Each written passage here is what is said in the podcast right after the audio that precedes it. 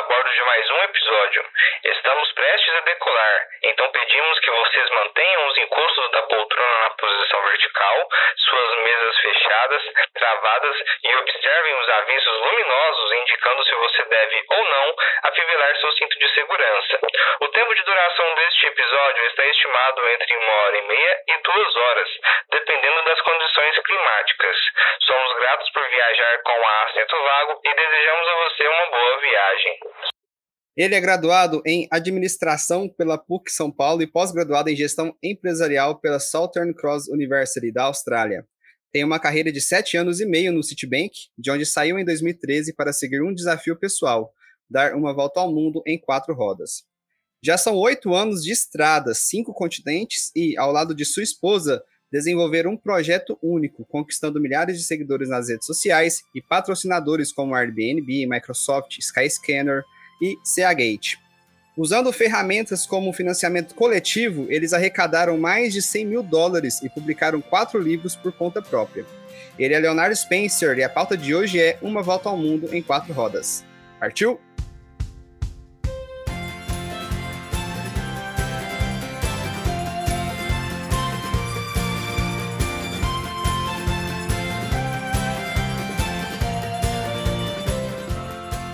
Muito boa tarde aos meus co-hosts Henrique Mendes e Lucas Baciotti Moreira, que com certeza está tão ansioso quanto eu para a final do Libertadores daqui a pouco.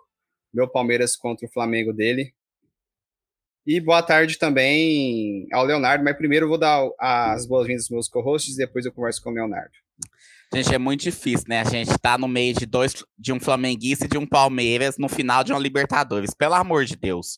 Como que a gente fala até boa tarde, bom dia, boa noite? Não sei. Vamos gravar o nosso podcast, esquecer desse futebol, pelo amor de Deus. Mas mesmo assim, muito obrigado pela presença. Leonardo, daqui a pouco a gente conversa mais. Seja bem-vindo ao nosso Pode Sentar, nosso do assento vago. Lucas Baciotti, obrigado pela presença. Nosso âncora, coisa mais linda do mundo. Obrigado, viu? Pelo elogio, viu? Te amo de paixão, viu? Pessoal, boa tarde. E assim, só fazendo uma, uma correção, Henrique, são dois torcedores fanáticos, né? Não são chatos. E chatos, exatamente. E, e, sofredores, né? Daquele que, que, chora se perder. Mas enfim. Mas, ô, Lucas, desculpa ah, te cortando. Eu pode falar. Tenho comigo, eu torço para dois times: pro Flamengo e pro Corinthians. Uhum. Não, Sempre não existe isso. Não existe isso. Não, espera, espera. Eu torço pro Flamengo e pro Corinthians. Sempre. Perder. Tá. Ah, daí sim. Então, é... obrigado, âncora. Obrigado, Henrique. E meu muito, muito obrigado também nosso convidado de hoje, Léo. Já já nós vamos falar muito sobre essa, suas histórias. E vamos começar logo, João, porque daqui a pouco o pessoal começa o aquecimento lá no estádio, hein? Beleza. É... Bom, Hoje nosso convidado tem um, um baita. Eu acho que deve ter uns dezenas de passaportes carimbados, porque já, vis, já visitou muitos países. É, Leonardo Spencer, do blog Viaja Logo Existo, a gente vai falar muito sobre esse blog também, sobre esse projeto que ele começou anos atrás. Mas enfim, Léo, no Instagram vocês contam que vocês já viajaram para 127 países. É, fala para a gente sobre o início, né? É, de onde surgiu essa vontade louca de desbravar esse mundo afora? Pelo que eu vi nas entrevistas que vocês já fizeram na internet, foi você que é, teve essa ideia, né? Com, é, depois levou ela para sua esposa. Então, assim, fala para a gente como que isso aconteceu, é, como sua esposa reagiu a essa ideia e quantos países de fato vocês conseguiram visitar na volta ao mundo que vocês deram em quatro rodas. Seja bem-vindo ao Pode Sentar. Léo, Léo, antes de você falar, eu queria só comunicar uma coisa para os nossos ouvintes. Hoje o nosso convidado está respondendo as nossas perguntas de fora do país. Ele está em Portugal. Olha que chique, onde o nosso podcast está chegando. Então, muito obrigado por isso. Então, a gente está com uma diferença de, de, horário aqui, mas achei massa um país, Portugal, porque é um, um, onde que eu morro de vontade de conhecer, se Deus quiser, em 2023, e até morar, né? Quem sabe? Vamos ver. Obrigado, viu? Bom, Senhores, primeiro, boa tarde para vocês aí no Brasil. É, Gladstone, Henrique, Lucas, prazer em conhecê-los. Quero agradecer o convite. Cara, faz tempo, né? Se pensar, oito anos, quando a gente começou a viajar, até eu às vezes me pego surpreso com isso. A moral da história é assim, você falou, né? Eu tinha uma vida normal no Brasil, fiz administração, sempre adorei o mercado de capitais, o mercado financeiro. Putz, desde molequinho gostava de bolsa de valores, achava legal aquela coisa gritaria, dinâmica daquilo, de entender. Aí eu comecei cedo nisso, 2002, 2001, já operava na bolsa, um pouquinho de dinheiro lá, pô, bem porque tava, o mercado de capitais estava abrindo para mais pessoas. Fui trabalhar no mercado financeiro, então fiz administração, depois fui estudar fora, voltei, trabalhei num banco americano por, sei lá, oito anos, entre estágio, e aí, em 2012, cara, eu, eu, ganhei um livro de um. Eu tinha um amigo que tinha dado a volta ao mundo de bicicleta, tá bom? Vamos entrar no. E ele ia fazer uma mostra no Sesc, Vila Mariana, lá em São Paulo. Pô, ele fez altas fotos, ele ficou três anos pedalando. E aí eu falei, pô, vou lá prestigiar, né? Vou lá ver como é que foi ó, o trabalho dele. Mas, cara, dia de semana, saí do banco correndo, fui lá à noite com a, com a Raquel, a gente já namorava. E nessa eu tô olhando lá, encontrei um outro amigo, o Fábio, ele falou, cara, você já viu o Challenge Your Dreams? O Robert e a Grace, aqui de São Paulo, ele é inglês, ela é, ela é paulista, eu acho.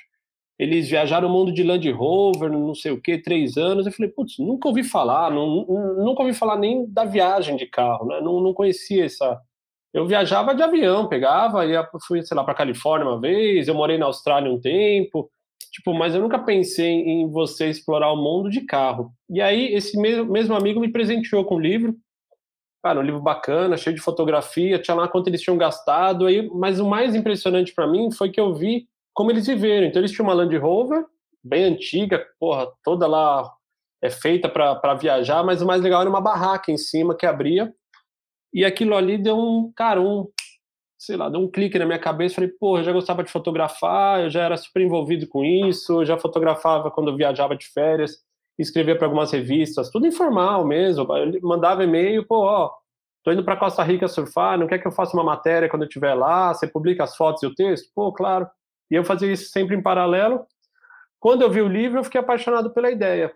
E se você pensar 2012, que é quando a gente tem ideia, o Brasil estava num momento muito bom. A economia estava pujante, cara, inflação controlada, o câmbio era 1,70, o, o, o dólar real. Eu falei, pô, eu, tenho, eu tinha 27 anos na época. Eu falei, eu vou viajar, fico dois, três anos fora, eu volto com 30, volto pro mercado financeiro e vambora. Meu, o Brasil tá bombando. Tipo, você saia daqui, eu falei, volto daqui três anos, os caras me contratam à distância. Tipo, nessa eu levei a ideia para Raquel, mas tem que contextualizar o seguinte: eu nunca tinha acampado na vida, cara, eu não manjava. Não, agora eu manjo um pouco, mas eu não manjava nada de carro. Eu não tinha experiência nenhuma. Assim, para mim, pra, era ir para a praia, era pegar o carro de São Paulo até Guarujá, pegar o carro até, putz, uma vez por ano, às vezes no carnaval e até Florianópolis com os amigos, mas tipo, eu sou aquele cara que eu só punha gasolina no carro. Eu não sabia trocar a bateria, não sabia trocar. Até um pneu, beleza, o pneu eu trocava, mas assim, então, quando você contextualiza tudo isso, que eu cheguei para Raquel, eu falei: meu, vamos largar tudo, vamos morar num carro por três anos, vamos dar a volta ao mundo e tá aqui, vamos seguir esse projeto. Eu peguei as referências do que eles tinham feito, aquele casal lá, o Robert e a Grace, meio que eu desenvolvi um projeto nosso, mas usando muito da expertise, até porque não tinha tanta informação quanto tem hoje na internet, tem menos. Putz, é, naquela época tinha o Mundo por Terra, que é um casal de São Bento, o Roy e a Michelle, que também fizeram em Land Rover, tinha o Robert e a Grace que fizeram em Land Rover aqui de São Paulo, e só. Eu não tinha mais referência nenhuma de ninguém. Então era ligar para esses caras, tentar aprender. Então fizemos curso de mecânica. Então, uns amigos deram de presente curso de defesa pessoal, de arte de defesa, sei lá, um monte de coisa. Fala, vocês vão precisar, que vai ser muito perigoso. E nessa, fazendo uma aceleração né, do tempo, a gente tinha um ano desenhou o projeto, pediu demissão e em maio de 2013 a gente saiu para dar a volta ao mundo de carro, sem experiência nenhuma. Muita gente fala: Meu, vocês vão separar, vocês vão chegar no Paraguai, vão brigar e vai acabar o casamento. A gente casou. E aí, respondendo a tua pergunta, acho, Henrique, foram 72 países, acho, na volta ao mundo de carro. É, e aí, ou seja, praticamente depois a gente visitou mais 60, mas aí sem o carro, de outras formas. Aí depois a gente pode até explicar por quê, né? Já tinha, tem muito país que é ilha e não fazia sentido ir de carro. Mas o começo, lá em 2013, é meio que assim, muito rápido, em cima dessa ideia de ter visto um livro. A Raquel, no começo, achou que eu estava louco. É, minha sogra, então, mais ainda. É, falou, porra, e tem que contextualizar. A Raquel, ela nasceu no Rio Grande do Sul, mas ela cresceu no Mato Grosso do Sul. Quando ela tinha 15 anos, 16 anos, ela veio para São Paulo sozinha. Ela deixou a família toda lá, veio sozinha para tentar a carreira de modelo que a mãe dela queria. Aí, putz, ela não queria tanto, ela acabou entrando no mercado financeiro, a gente se conhece no Citibank, no caso. Porra, Raquel tinha uma carreira super bem, ganhava super bem, estava indo crescendo, porra, promoção atrás de promoção, e de repente ela fala para a mãe dela que ela vai largar tudo para ir morar no carro comigo, que era só o namorado dela, não é que eu era pai do filho dela, não é que eu tinha uma história. Então é razoável que minha sogra mesmo tenha, tinha vontade de me matar, hoje em dia não. E foi mais ou menos assim que começou, cara. Meio que tudo atropelado, muito planejamento, muita vontade e uma meta muito clara. A gente queria fazer aquilo. Eu quis fazer essa pergunta logo no início. Assim, tudo bem que a gente começa bem do início, né? De quando você teve esse start, porque eu comecei a ter vontade de viajar quando eu tive minha crise dos 25, que aí você olhar para trás e ver, pô, não fiz nada de, de incrível na minha vida até hoje.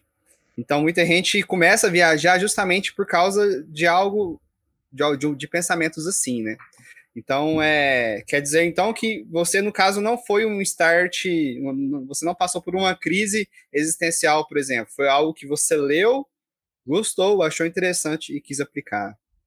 É, é doido, né? Porque as pessoas sempre imaginam que quando você tem uma ruptura como essa, né, largar tudo para viajar ao mundo, geralmente tem uma crise. Você estava infeliz com o trabalho, acabou um relacionamento, alguém morreu, estava puto.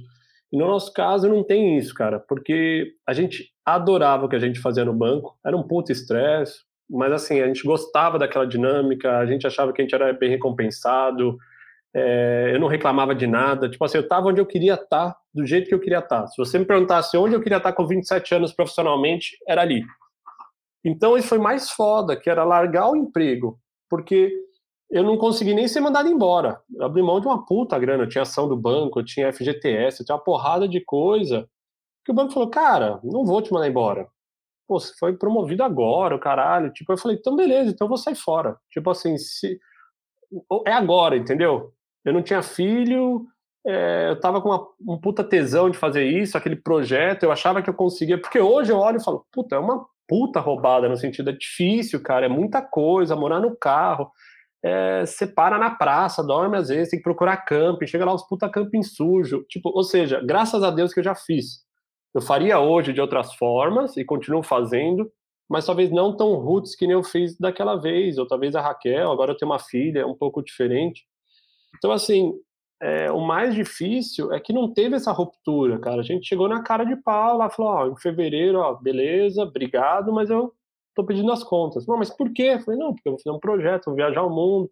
Tem certeza? Tenho. Pô, fica mais 30 dias para ajudar aqui a gente, até contratar alguém? Fico, claro. Pô, saí de portas abertas. Quase voltei depois para o mercado financeiro, no final, podemos falar. Mas, assim, o mais difícil, cara, é você mudar de vida quando as coisas estão boas. Eu sempre penso nisso. Porque quando se dá uma merda, ah, é fácil, joga tudo para cima, ah, foi mandado embora, vou começar um projeto novo que não é, não, não tem desmérito, não tá errado. Mas assim, ali foi meio maluco, cara, porque tava tudo muito bem na vida dos dois e a gente resolveu mesmo assim encarar esse projeto. Léo, é o seguinte, é, diante dessa história que você já introduziu é, para a gente, eu queria que você falasse para os nossos ouvintes que atualmente tem essa pulga atrás da orelha, por exemplo. É, tem uma pessoa que tem um emprego bom, estável, tá com seus familiares todos pertos, tem uma vida ótima, apesar do Brasil estar passando por alguns momentos ruins, mas isso é, é fase, né? Mas ele tem, sempre teve vontade de fazer isso, ir embora por um tempo, ficar fora por um tempo, ou emigrar mesmo, definitivamente. Só que a pessoa pode ser muito insegura. Nossa, como que eu deixo tudo isso que eu construí até agora, começo do zero, num lugar que eu não conheço, que eu não tenho ninguém, que eu não vivi aquela cultura, vou ficar muito perdido. Eu queria que você, é, dada a, a sua experiência, né, que conselho que você você que você daria? Se você tivesse algum conselho, fala, é, você falaria para a pessoa seguir os sonhos dela ou fazer um passo de cada vez, devagar, algo, algo mais, digamos, conservador? Eu queria ouvir um pouco é, a sua opinião sobre esse assunto. Beleza. É, eu acho essa pergunta bem pertinente, porque a gente acaba recebendo também esse tipo de pergunta. Eu tenho que ser bastante cuidadoso, porque assim, cara, o Brasil é um país, como você falou, está passando uma fase difícil, mas historicamente ele passa fases difíceis, né? É um país que você para ser empreendedor, você para sobreviver, tipo, cara, tem que ralar.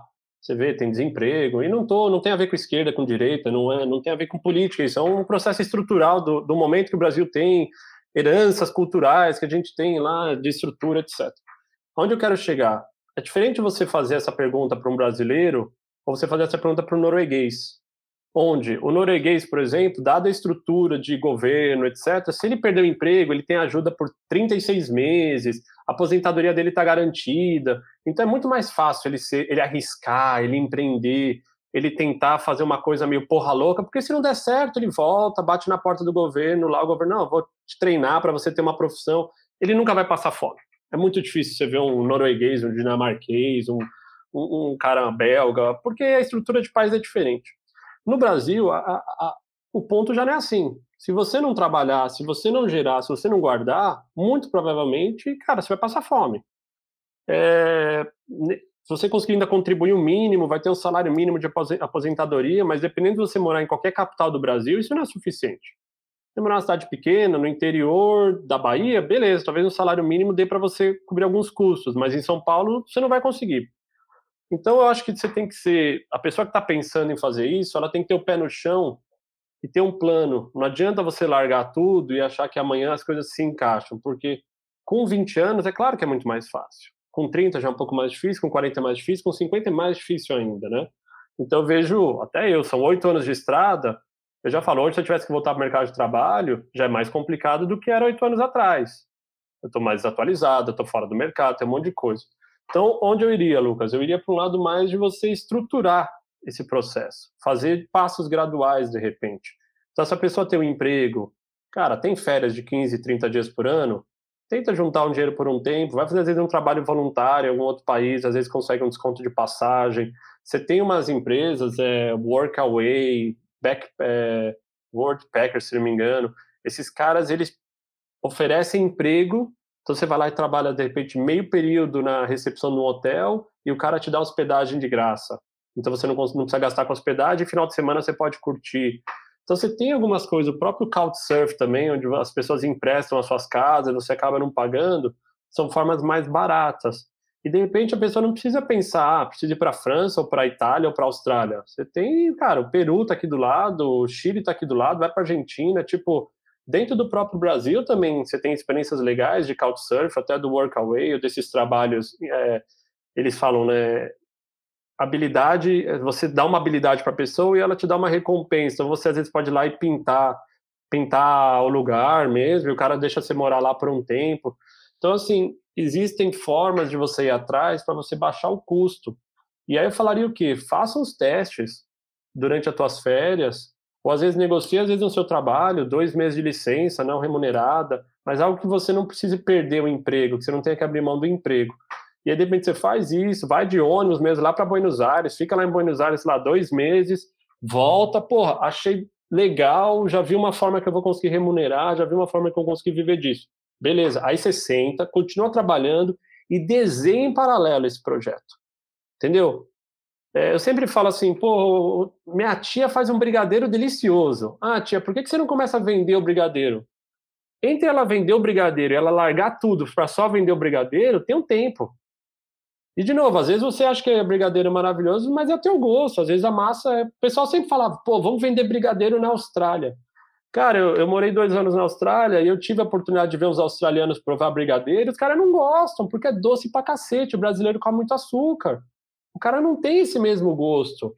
E aí ele come um negócio que é Vegemite, que é um negócio feito de erva lá, mano, ruim. Você tentar vender no ah, Brasil, você se A pessoa romantiza e, e, ignora alguns detalhes, né? E, na, e, e na, vida não vai dar nem certo. você falou, é, não precisa, nada precisa ser abrupto e, repentino, é tudo devagarzinho, um passo cada vez, né? Não, e de repente, no meu caso, tinha que ser abrupto. Mas eu, eu posso entrar, pô, eu tinha uma grana guardada, eu, cara, eu, tive uma boa formação, eu estava no mercado que tinha uma demanda, tipo, tinha tudo uma análise que, porra, eu falava assim, se eu voltar e não arranjar um emprego, como é que eu vou sobreviver? Eu tinha uma casa que eu tinha quitado. Então, assim, porra, quanta coisa eu tinha construído, que, lógico, eu tô dando agora o, o, o background do que aconteceu, que me dava uma tranquilidade que na volta, porra, eu não ia chegar aqui, cara, rasgando, falar, pelo amor de Deus, já tomando empréstimo, pagando juros. E, eu sei que não é a maioria dos casos. A maioria dos casos, o cara às vezes tem a grana contadinha. Então o que eu só falo é, acha uma forma de começar teu projeto de forma barata. A história do brigadeiro, se você tem um emprego, começa a vender brigadeiro no seu próprio emprego, vê o que a turma tá achando, colhe os feedbacks, vê, porra, tira um pouco do açúcar, põe mais cacau, deixa menos doce, faz mais não sei o quê. Bate na porta de um hotel aí em Uberaba, Uberlândia, e fala, ó, oh, eu tô fazendo uns doces aqui, trouxe uma amostra grátis para vocês, vou deixar aqui duas semanas, ver se a turma gosta. Se gostar, depois você começa a vender, trabalha final de semana, vai ralando. Então, eu, eu gosto muito dessa linha, assim, de que dá uma testada, tá ligado? Porque se você pede, pede demissão, chega lá, vai viajar, e, porra, chega lá e é assaltada no primeiro dia. Puta, fica puto da vida, resolve voltar. Você voltou em dois dias, você tá desempregado. Aí vai voltar no terceiro, ah, já contratei outra pessoa, caralho. Então é parcimônia. Não, eu tô aqui, tô achando tão bom, interessante que hoje eu não quero nem falar. tá tão bom hoje. Tá Mas, mesmo. vamos começar a falar de, das viagens. Como que você planejou inicialmente? Como você planeja hoje? Nós damos uma consultoria de planejamento de viagens. É, muita gente acha que viajar é caro. É e não é se a gente fizer todo o planejamento correto, primeiro, é, com todos os detalhes, mas você viajava, como você conheceu, 127 países. Tem um, tem um, um pedacinho que eu quero saber, que eu vi até no seu, no seu blog, eu quero saber como foi passar num pedaço aí, mas daqui a pouco eu faço essa pergunta. Porque eu até vi uma reportagem. É, olha, eu nem sabia que você tinha passado nesse, nesse estreito e vi uma reportagem essa semana sobre isso. E, e eu lembrei, falei, ó. Aí eu lembrei agora e fui procurar a reportagem aqui e achei no seu blog também. Mas como você é, e sua esposa também é, planejaram essas viagens? E até hoje, vocês planejam como? É, a primeira volta ao mundo, que acho que é mais exótica, né, do ponto de vista de planejamento, a primeira coisa era entender onde eu podia ir com o carro. Porque Isso. você tem que contextualizar o seguinte, eu estava fazendo, eu saí de São Paulo com o carro, eu fui dirigindo até a fronteira do Uruguai, entrei no Uruguai, depois entrei na Argentina, depois entrei no Chile, Aí você fala, puta, perto de casa é fácil de você achar informação, você descobre que tem o Mercosul, que você pode entrar por 90 dias, o carro tem uma autorização, aí você faz um seguro chamado carta verde. Então, naquele caso, assim, a minha primeira dúvida era, aonde eu posso ir com o carro? Que acho que não é um problema da maioria das pessoas hoje quando planeja a viagem, não é essa o ponto de vista, né? Mas acho que lá é só, nem vou me aprofundar tanto, vou tentar trazer mais para a realidade de hoje, que acho que é mais parecido com as pessoas que era, eu precisava saber onde eu podia ir com o carro, aonde eu podia ir com um passaporte brasileiro, porque na época eu não tinha cidadania portuguesa, então assim, eu viajei só com passaporte brasileiro, a volta ao mundo de carro, e, e onde não era perigoso. Porque uma coisa é você falar assim, ah, eu vou comprar uma passagem para Miami. Cara, para mim, eu estou em São Paulo, falar vamos para Miami, beleza. Eu sei que tem Uber chegando em Miami, eu sei que tem eu não preciso de nada, eu posso ir com a roupa do meu corpo, passar, pegar o passaporte só, minha carteira, vamos. Até porque se eu tivesse um desafio, eu chego lá, entro numa loja, compro roupa, tipo, não tem tudo que eu vou precisar para sobreviver. Só que se você resolve de carro até Miami, você vai ter que cruzar de repente Honduras, que é onde tem uma das cidades mais perigosas, maior taxa de homicídio no mundo, se não me engano, Honduras, El Salvador, uma porrada de país perigoso. Então você fala, beleza, Miami tá fácil, Flórida tá fácil, mas, porra, como é que eu vou cruzar o Salvador? Então, a gente gastou muito tempo planejando, entendendo isso, porque naquela, naquela ocasião específica, a ideia era voltar vivo, né, cara? Eu não tinha, eu já tinha ido para, por coincidência, eu já tinha ido para El Salvador e para Costa Rica e para Nicarágua, já tinha ido para os três surfar de férias, pegava 10 dias no banco, corria, surfava uma semana e voltava.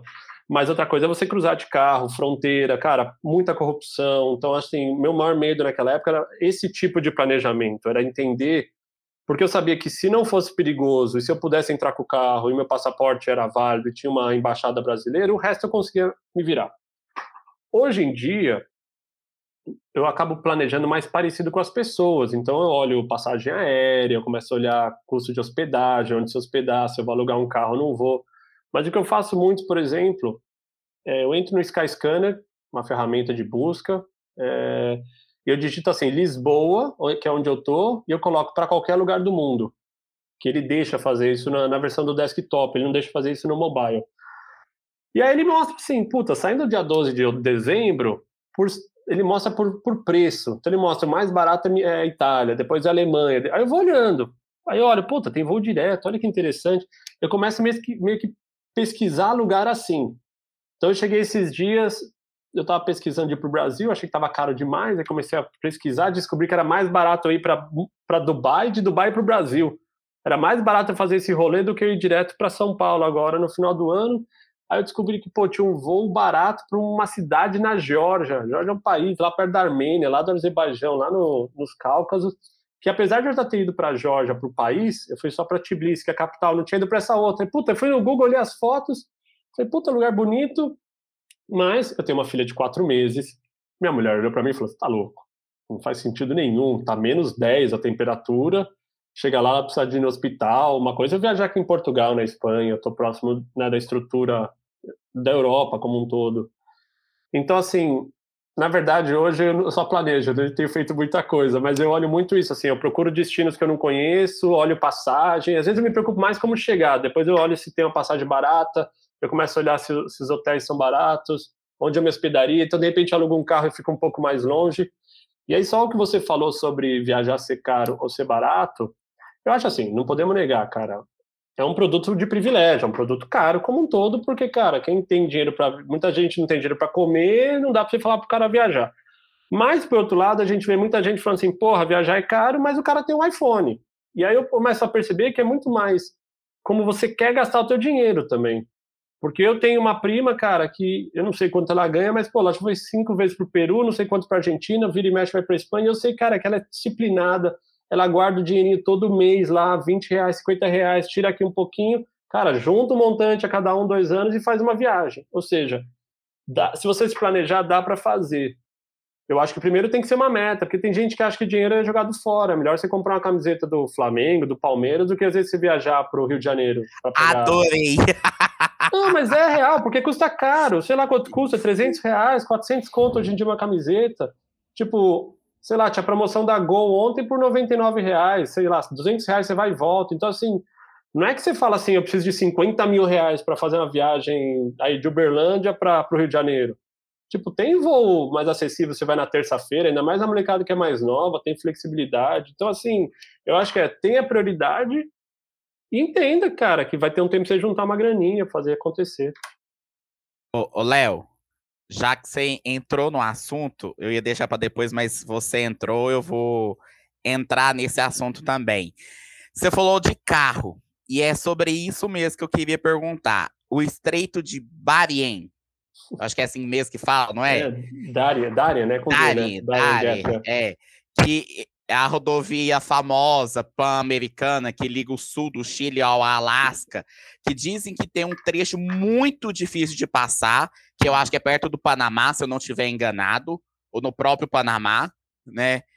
E conta isso um pouquinho, se você já foi nisso, se você passou, como que foi essa experiência. Porque eu, eu, eu como eu falei, eu não lembrava disso.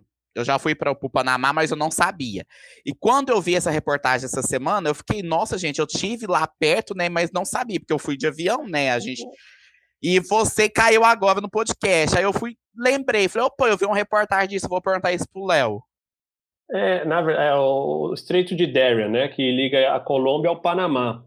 Porque, apesar é. da, da América do Sul ser ligado fisicamente com a América Central, não tem estrada ali. Ali é uma região, são parques nacionais e ah, tem gente que fala que os Estados Unidos não tem interesse que você pavimente aquela região porque você facilitaria o narcotráfico, né? Você pensa hoje muito, a, a, os maiores produtores de cocaína no mundo hoje é Bolívia, Peru, um pouquinho do, da região ali do Equador, por ali.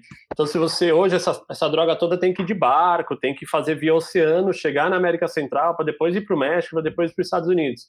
Se você tivesse estrada, você facilitaria o transporte rodoviário dessas drogas também. Então existe aí são é, coisas que você escuta quando você está viajando, é, isso aí nunca vai acontecer porque os Estados Unidos não tem interesse. E como os Estados Unidos ficou 100 anos é, controlando boa parte do Panamá, por conta que ele tinha lá o direito sobre o canal do Panamá, então também parece que existe muita influência. O único ponto é, eu não cruzei esse estreito por terra, né? Porque é, é impossível. Se você vai atrás, tem histórias de 50 anos atrás, pessoas que cruzaram são 200 quilômetros, acho em três meses. São coisas assim, você vê tipo Indiana Jones, cara desbravando, tipo bandeirantes mesmo, tem que ir cortando mato, aí põe, tem muito pântano. Então, no nosso caso, a gente chegou de carro até Cartagena, das Índias, que é na Colômbia. De lá, nós colocamos o carro dentro de um container e aí enviamos para o Panamá, que é muito pertinho. É uma puta sacanagem, você gasta uma puta grana, sei lá, gastou 1.500 dólares para fazer isso na época. E você pega um avião e desce lá no Panamá e pega teu carro e continua a viagem. Então, assim, não tem jeito. Quer dizer, você pode tentar cruzar, mas ali tem FARC, tem milícia, não é uma região muito amigável e é, é uma das coisas que quando a gente planejou, a gente olhou e falou, pô, esquece, não é, não é meu perfil, não é... É, foi isso mesmo que eu escutei mesmo, que tem muita melícia, é muito perigoso para assalto, para roubo, traficantes, a questão própria da vegetação também. Isso eu escutei muito falar disso nessa reportagem que, que eu vi. E eu falei, nossa, eu vou, vou perguntar ao nosso nosso amigo né, nessas viagens dele se ele já tinha feito esse trajeto. E eu vi no seu blog também que tinha uma página falando sobre, sobre o estreito. Então vocês não passaram, vocês não se arriscaram, foram por avião mesmo. Exatamente, Henrique. Não dá. Ali não é para iniciantes que nem a gente era, e mesmo hoje, muito menos hoje. Eu olho e falo, você tá maluco, não faz sentido. Ali é uma aventura separada, né? E, enfim, então não tem muito o que fazer. É, já visitei depois o Panamá, já fui até próximo, numas tribos indígenas no Panamá, mas ali é uma região que, é, para mim, pelo menos, não faz sentido nenhum você tentar cruzar. E, Se arriscar. Você, é, muito arriscado. Uhum. Léo, eu tenho duas perguntas. A primeira é sobre o planejamento de custo que vocês fizeram lá quando iniciaram esse projeto é, a questões de transportar o carro em containers, a questão de manutenção no carro, de combustível. Vocês fizeram um, controle disso durante a viagem para ter uma base de quanto vocês estavam gastando? Então, Gladys, a gente saiu de São Paulo em 2013 com a meta de gastar 100 dólares por dia. Importante contextualizar que na época isso dava 180 reais, tá, pessoal? Não dava 780 mil, que nem dá hoje. É, e nesses 100 dólares incluía tudo. Então, assim, desde o gasto com hospedagem, o gasto com hospedagem, eu falo camping às vezes, é, o gasto de comida, o gasto de combustível, deixar um pouquinho de dinheiro, porque uma hora ia ter que trocar um pneu, ia ter que trocar óleo, ia ter que trocar umas coisas. Então, assim, a meta da viagem era gastar 100 dólares por dia, e muito disso é porque eu tinha um apartamento que na época foi alugado e eu recebia 3 mil dólares por mês. Puta, era lindo. Hoje eu não recebo nem 200 dólares daquela merda lá. Tipo assim, era um momento top, o Brasil, mano, cheio de estrangeiro vindo. É... eu olhei e falei, pô, se a gente gastar o dinheiro do apartamento, nossa poupança tá aqui, quando a gente voltar tá tranquilo. Então, no pré-viagem, o que, que a gente fez? Cara, a gente listou, primeiro, todos os países que a gente queria visitar, naquela ótica que eu falei mais cedo, da onde dá para ir com o carro, que fronteiras que dá para cruzar, e meio que desenhamos o mapa inteiro. E aí a gente foi cidade a cidade no Google Maps e eu descobri quantos quilômetros a gente ia, na, mais ou menos, dirigir em cada país. Coloquei uma gordura de 30% e aí eu comecei a descobrir o seguinte: pô, no Brasil eu vou dirigir 4 mil, no Uruguai são 500, no, na Argentina são 8 mil, no Chile são 7 mil, não sei o que, 3 mil. Como eu sabia que meu carro fazia 10 km por litro, eu sabia também quantos litros eu ia gastar em cada país, na média. Aí eu fui na internet e descobri quanto era o diesel em cada país. Então eu comecei a descobrir que, pô, no Equador, que o diesel é subsidiado, com 3, 4, sei lá, 10 dólares arsente o tanque, lá eu ia ter mais dinheiro para gastar com outras coisas. E era importante eu sair do Equador com o tanque cheio, ou com minhas reservas de combustível cheias. Então comecei a desenhar tudo isso, comecei a descobrir quanto eu gastava de combustível na média em cada país. Fui lá, fiz uma pesquisa nesses guias de viagem estrangeiro, descobri quanto custava comer nesses países. Aí fiz uma, ah, beleza, se eu vou gastar 30 de combustível por dia, eu vou gastar 30 de comida, sobrou 40 para eu ter que pegar hospedagem e ainda guardar uns 10 dessa história aí, então sobra 30. Puta, na Inglaterra é muito caro hospedagem, combustível também. Então, porra, na Inglaterra eu consegui ficar na casa de uns amigos, economizei hospedagem, deixei o carro parado, fazia tudo de metrô. Então, assim, toda essa, essa inteligência, a gente saiu mais ou menos com isso formatado. A gente voltou para o Brasil, a média deu 107 e dólares e 13 centavos. Foi essa nossa média diária. É, chegou a ficar 115, a gente batalhou porque o carro quebrou, teve alguns imprevistos que foram um pouco mais complicados.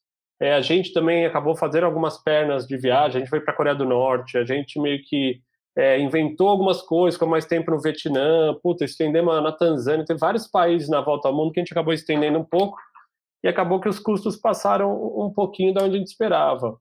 Mas, então, assim, a gente tinha mais ou menos planejado assim, eu sabia que a cada um mês eu tinha que trocar o óleo. Aí se eu achava um lugar que o óleo era barato, eu já comprava estoque, eu já tinha filtro, eu já tinha uma porrada de coisa. E a verdade mesmo que ajudou é que como o projeto ganhou uma visibilidade na rede social, pô, naquela época o Facebook era muito forte, a gente tem quase 700 mil seguidores no Facebook, é muito maior nosso Facebook do que o Instagram, porque pegou essa fase da viagem, a gente recebeu dezenas de convites para ficar na casa das pessoas. Então, assim, sei lá, na Nicarágua eu fiquei um mês no hotel de uns brasileiros, nos Estados Unidos praticamente eu não gastei com hospedagem, ou fiquei na casa das pessoas, ou o próprio governo, o Ministério do Turismo ajudou a gente com hospedagem em vários lugares. Cara, na Europa, direto aqui em Portugal, quando eu cheguei, a gente tem, sei lá, uns 60 mil seguidores, 70 mil seguidores portugueses, por conta da língua, né, da facilidade. Quando eu cheguei aqui em Portugal com o carro, eu andava na estrada, as pessoas vinham dar um farol e eu achava que estava com algum problema, eu encostava, o cara, pô, eu sigo o teu projeto, você não quer ir lá para casa jantar, não quer dormir em casa hoje? Pô, hoje não dá, não sei o que, amanhã, pô, às vezes a gente ia, às vezes a gente não ia. Então, assim, tipo, sei lá, 300 e poucas mensagens, ó, oh, eu moro não sei aonde, se vier para cá, fica na minha casa.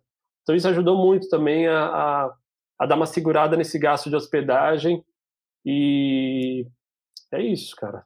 Tipo, a gente saiu na vírgula, cara. A gente tem anotado tudo, acho que são mais de mais de 8 mil inputs, assim, até gorjeta que a gente dava. Eu sei quantos pedágios a gente passou, eu sei uma porrada de coisa, não lembro mais, mas eu tenho alguma planilha com isso anotado. É, senso de planejamento, senso de planejamento e logística realmente não é para qualquer um. A pessoa tem que não só gostar de fazer, mas saber fazer também.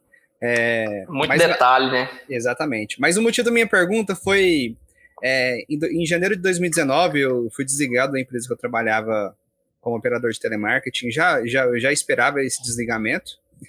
E uma das coisas que eu tinha prometido fazer era que era fazer um mochilão pela Europa, pelo leste europeu principalmente com parte do meu acerto. E o que eu mais ouvia assim da minha família era que o Brasil está em crise, não era hora de fazer aquilo. Como eu ficaria desempregado, eu teria que guardar um pouco de dinheiro. E o euro estava na casa dos quatro e pouco. Acho que eu comprei euro por 4,30, eu acho, se não me engano. Hoje está 7? Exatamente. E o que, que acontece? Como você, vocês fizeram, vocês começaram esse projeto lá, lá atrás, quando o dólar estava na casa de 1,30, como você disse. 1,80. E, Exatamente. E assim, você acha que quem viajar, viajou, e quem não viajou, não viaja mais, você acha que a gente está. Né, você, você consegue ver uma melhora, é, não, não em relação a, a viajar de carro, nem que seja pela, pela costa sul-americana, mas viajar até mesmo de avião, fazer mochilão, com a Libra na casa dos, dos 7, o euro na casa dos 6, o dólar principalmente na casa dos seis também. Você vê uma melhora nisso ou você acha que é daqui para pior? O, o, só, só, fazer uma interrupção rapidinho. Você fez a pergunta para a pessoa certa, porque ele tem experiência no, no, no mercado, né, Léo? Então, se tem alguém que sabe responder aqui, vai ser ele. Mas eu imagino que fazer esse tipo de previsão sempre é muito difícil, né? É, até se eu tivesse no mercado, né, na época de mercado, a gente conseguia até ter um faro melhor, né? Apesar que hoje ainda acompanho, ainda leio, enfim, ainda opero bastante na bolsa e bolsa mundial, tudo quanto é lugar, criptomoeda. Eu ainda gosto muito disso, ainda acabo gastando um tempo. Cara, eu acho assim, viajar, acho que depende. Você fala assim, pô, quero dar uma volta ao mundo, quero ir para o Japão, tá muito mais complicado hoje em dia do que realmente estava oito anos atrás. E não só por conta da moeda, eu acho por conta do emprego mesmo, né? Você tinha inflação controlada, o emprego mais firme, a, a, acho que pega muita confiança, né, cara? Você perdeu o emprego e você tinha confiança que você ia arranjar outro emprego. Hoje você perde o emprego e não sabe se vai arranjar, você não guarda, você não gasta, né? Você vai guardar. Pelo menos é isso que deveria ser um pouco a lógica como um todo. É, mas eu acho que o negócio é olhar para o Brasil. O Brasil é muito grande. Eu acho que nesse momento o Brasil está competitivo em termos de, de, de passagem, de esquece ir para os mais turísticos, esquece Fernando de Noronha, esquece Jericoacoara. Eu acho que agora é hora de a gente, como brasileiro, estudar. Tipo, ah, não vai para Bonito? Pô, mas vai para Nobres, no Mato Grosso, que é um pouco mais barato, já tá. Pô, perto de Nobres tem lá um outro parque, pega um carro lá, aluga com teus amigos, vai explorar o parque. Acho que a gente, como brasileiro, tem que fazer um pouco de lição de casa, porque tem muito lugar legal, e eu acho que de um ano e meio para cá, acho que pós-pandemia melhorou muito. Você entra hoje no Instagram, tem gente nos lugares na Bahia que você nunca ouviu falar. E eu acho que isso é fruto de, pô, calma aí, deixa eu olhar como é que eu chego nesse vilarejo, deixa eu ver se vale a pena. Porque para Trancoso tá muito caro, mas de repente você desce lá na, em Maraú, Península de Maraú, pega uma jangada, anda não sei quanto, fica num vilarejo lá e, pô, vai ser do caralho também. Então acho que o Brasil hoje você tem que olhar com essa cabeça, assim, entra, entra no site da Gol, lá da Smart, e fala assim, o que, que dá para fazer com as minhas milhas? Que que tá, onde dá para ir aqui de, de BH, de Confins? Porra, tem uma passagem barata para João Pessoa. Porra, João Pessoa, Paraíba, compra, aluga um carro, vai com mais dois amigos, três, divide o custo do carro, faz um Airbnb baratinho, faz café, come em casa mesmo. Pô, vamos até a Praia da Pipa, lá em cima, é 300 quilômetros.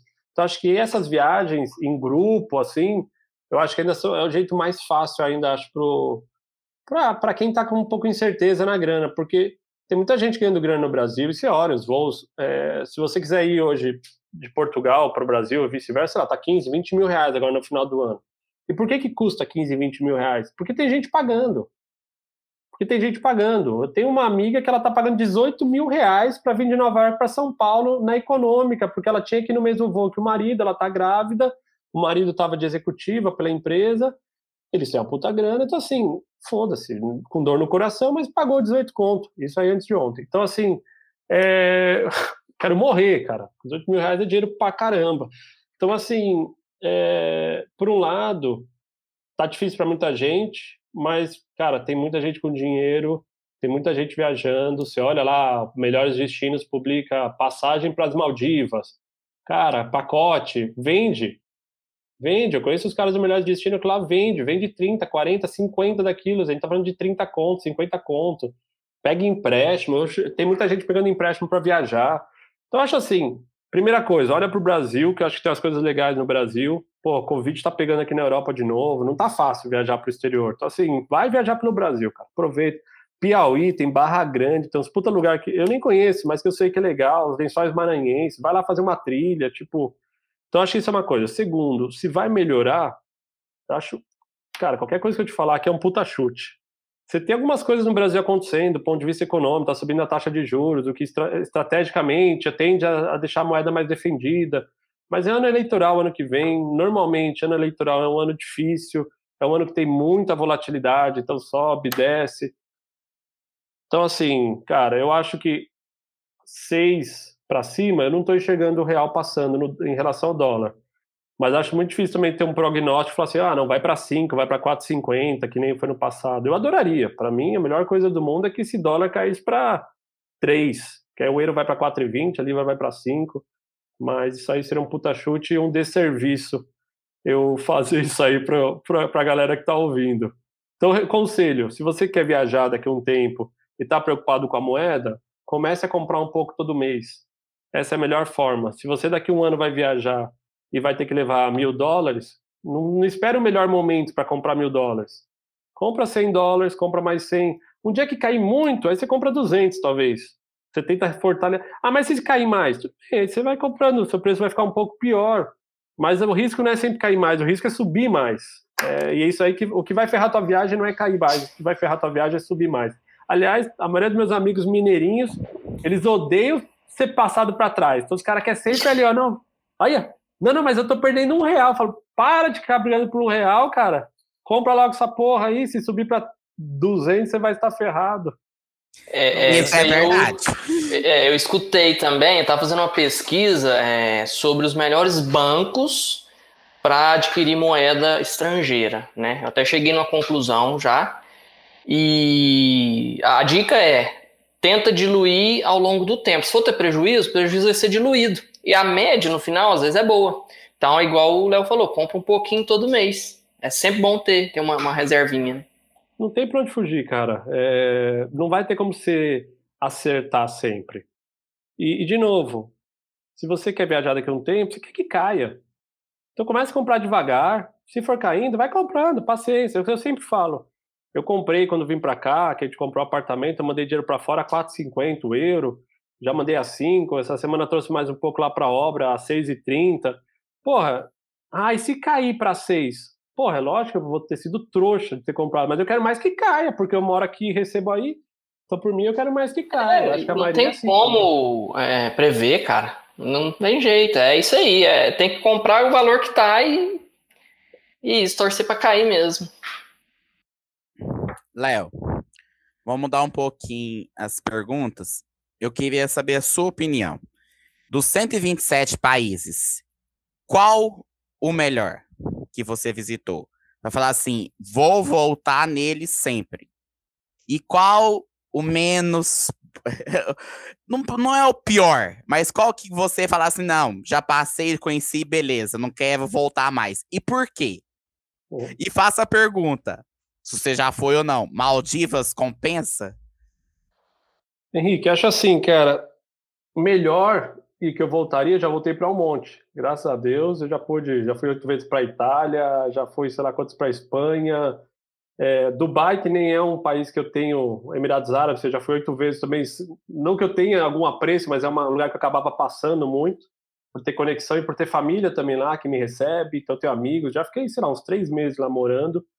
É, eu acho que o Japão, para mim, é um país que, que é muito legal porque eu sou um apreciador da, da questão da, cultura, da sociedade, é, de, da relação entre as pessoas. Então, cara, é um país que tem um respeito muito grande entre as pessoas. Então, você anda no metrô, por exemplo, cara, ninguém fala. Ninguém vai ligar para alguém dentro do metrô, porque se eu ligar para alguém e ficar falando, eu vou atrapalhar você, que de repente queria ficar em silêncio. Então, cara, ninguém come na rua porque o cheiro pode incomodar o outro. Então, tem umas cenas na minha cabeça assim muito louco, a gente em Tóquio, numa avenida, mano, tipo uma avenida paulista, assim, lotado de gente, cara, luzes, carro, um puta silêncio, porque eu conseguia ouvir o barulho do sapato das, das mulheres. E eu filmava assim, falava, pô, não, que loucura, cara, o que tem de gente nessa rua, não tem aquele, aquele barulho assim. É, então acho que o Japão é um lugar que eu brinco assim, tem país de primeiro, tem país de terceiro mundo, país em desenvolvimento, país de primeiro, porra, Noruega, Finlândia, Suíça, e tem o Japão. É, você vai para a Noruega, para essa região da Escandinávia, que, pô, é top também em termos de desenvolvimento, mas é meio paradão. Você chega à noite, assim, 11 horas, você sai em Oslo, capital da Noruega, 11 horas da noite, alguns bairros têm movimento, tem outros que ganham, você ouve o vento. Uh! Japão, você sai 3 da manhã, cara, tá cheio de gente na rua, parece que os caras recebem grana para ser figurante, meio que não para. Você tem loja no Japão, cara, que os caras fecham às 5 da manhã e abrem às sete. É uma loucura. Tipo assim, não para. Você vai três horas da manhã na rua, tá cheio de gente, cara. É, eu acho até que os caras pagam, às vezes, é, recebe cachê para ficar ali no dia a dia, porque não é possível, tem tanta gente na rua quatro horas da manhã, vai se renovando. Então, essa coisa de ser dinâmica, cara, assim, de. É, tem floricultura que é 24 horas por dia e não fecha nunca. Não fecha no Natal, não fecha no Ano Novo, no, tipo, e sempre tem gente, sempre tá acontecendo, é um país seguro, cara. Eu saía, eu, eu esquecia de deixar o dinheiro no hotel, saía com uns mil dólares no bolso lá, mano. Ninguém, não tem problema nenhum, porque eu sabia que ninguém ia me roubar.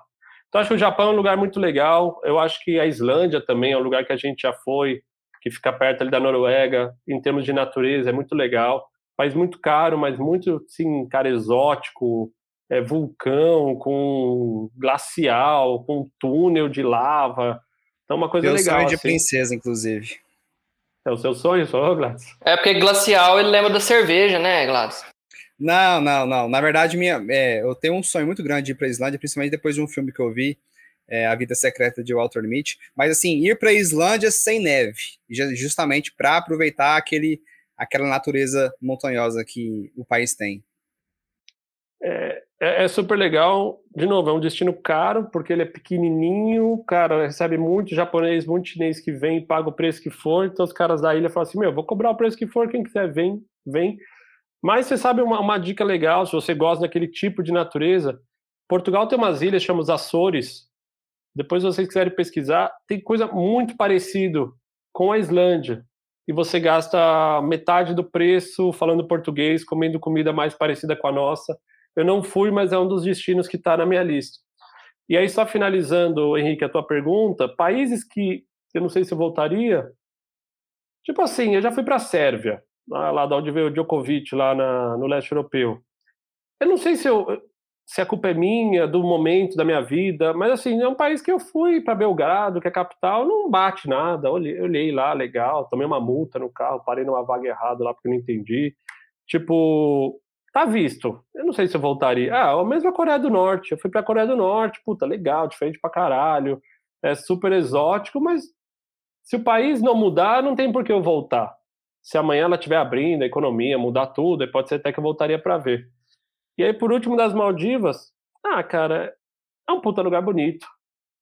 É, mas você tem que entender que é longe pra cacete. Você vai pegar um voo de São Paulo, você vai deixar em São Paulo, de São Paulo você vai até o Catar ou até Dubai, de lá você vai pegar a conexão, sei lá, Etiópia, vai chegar no, avião, no aeroporto, lá no aeroporto, vai pegar uma lancha, depois vai pegar às vezes um avião. Tipo, cara, aí você vai chegar numa ilha deserta com uma puta água linda em volta, para muita gente aqui falar, meu, o que, que eu vou fazer aqui? Eu fiquei numa ilha lá que você andava em cinco minutos, você dava a volta na ilha.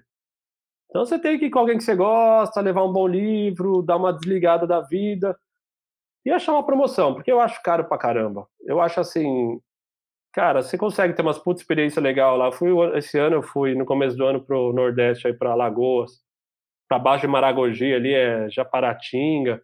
Cara, você pega lá, se você gastar o dinheiro que você vai gastar nas Maldivas lá aqui, você pega um puto hotel legal, vai ficar lá no Então assim, só olhe, cara, porque eu acho muita grana. Tem que pensar, tem gente gastando aí 40, 50 mil para ir, para ficar num hotel com piscina individual. E você chega lá e descobre que tem um monte de bangalôzinho um do lado do outro. A fotografia ela mostra aquela coisa infinita, mas você olha pro lado, tem alguém ali na piscina, ah, como é que você tá?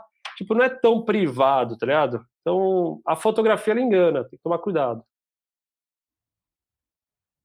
Solta a vinheta, partiu o segundo bloco.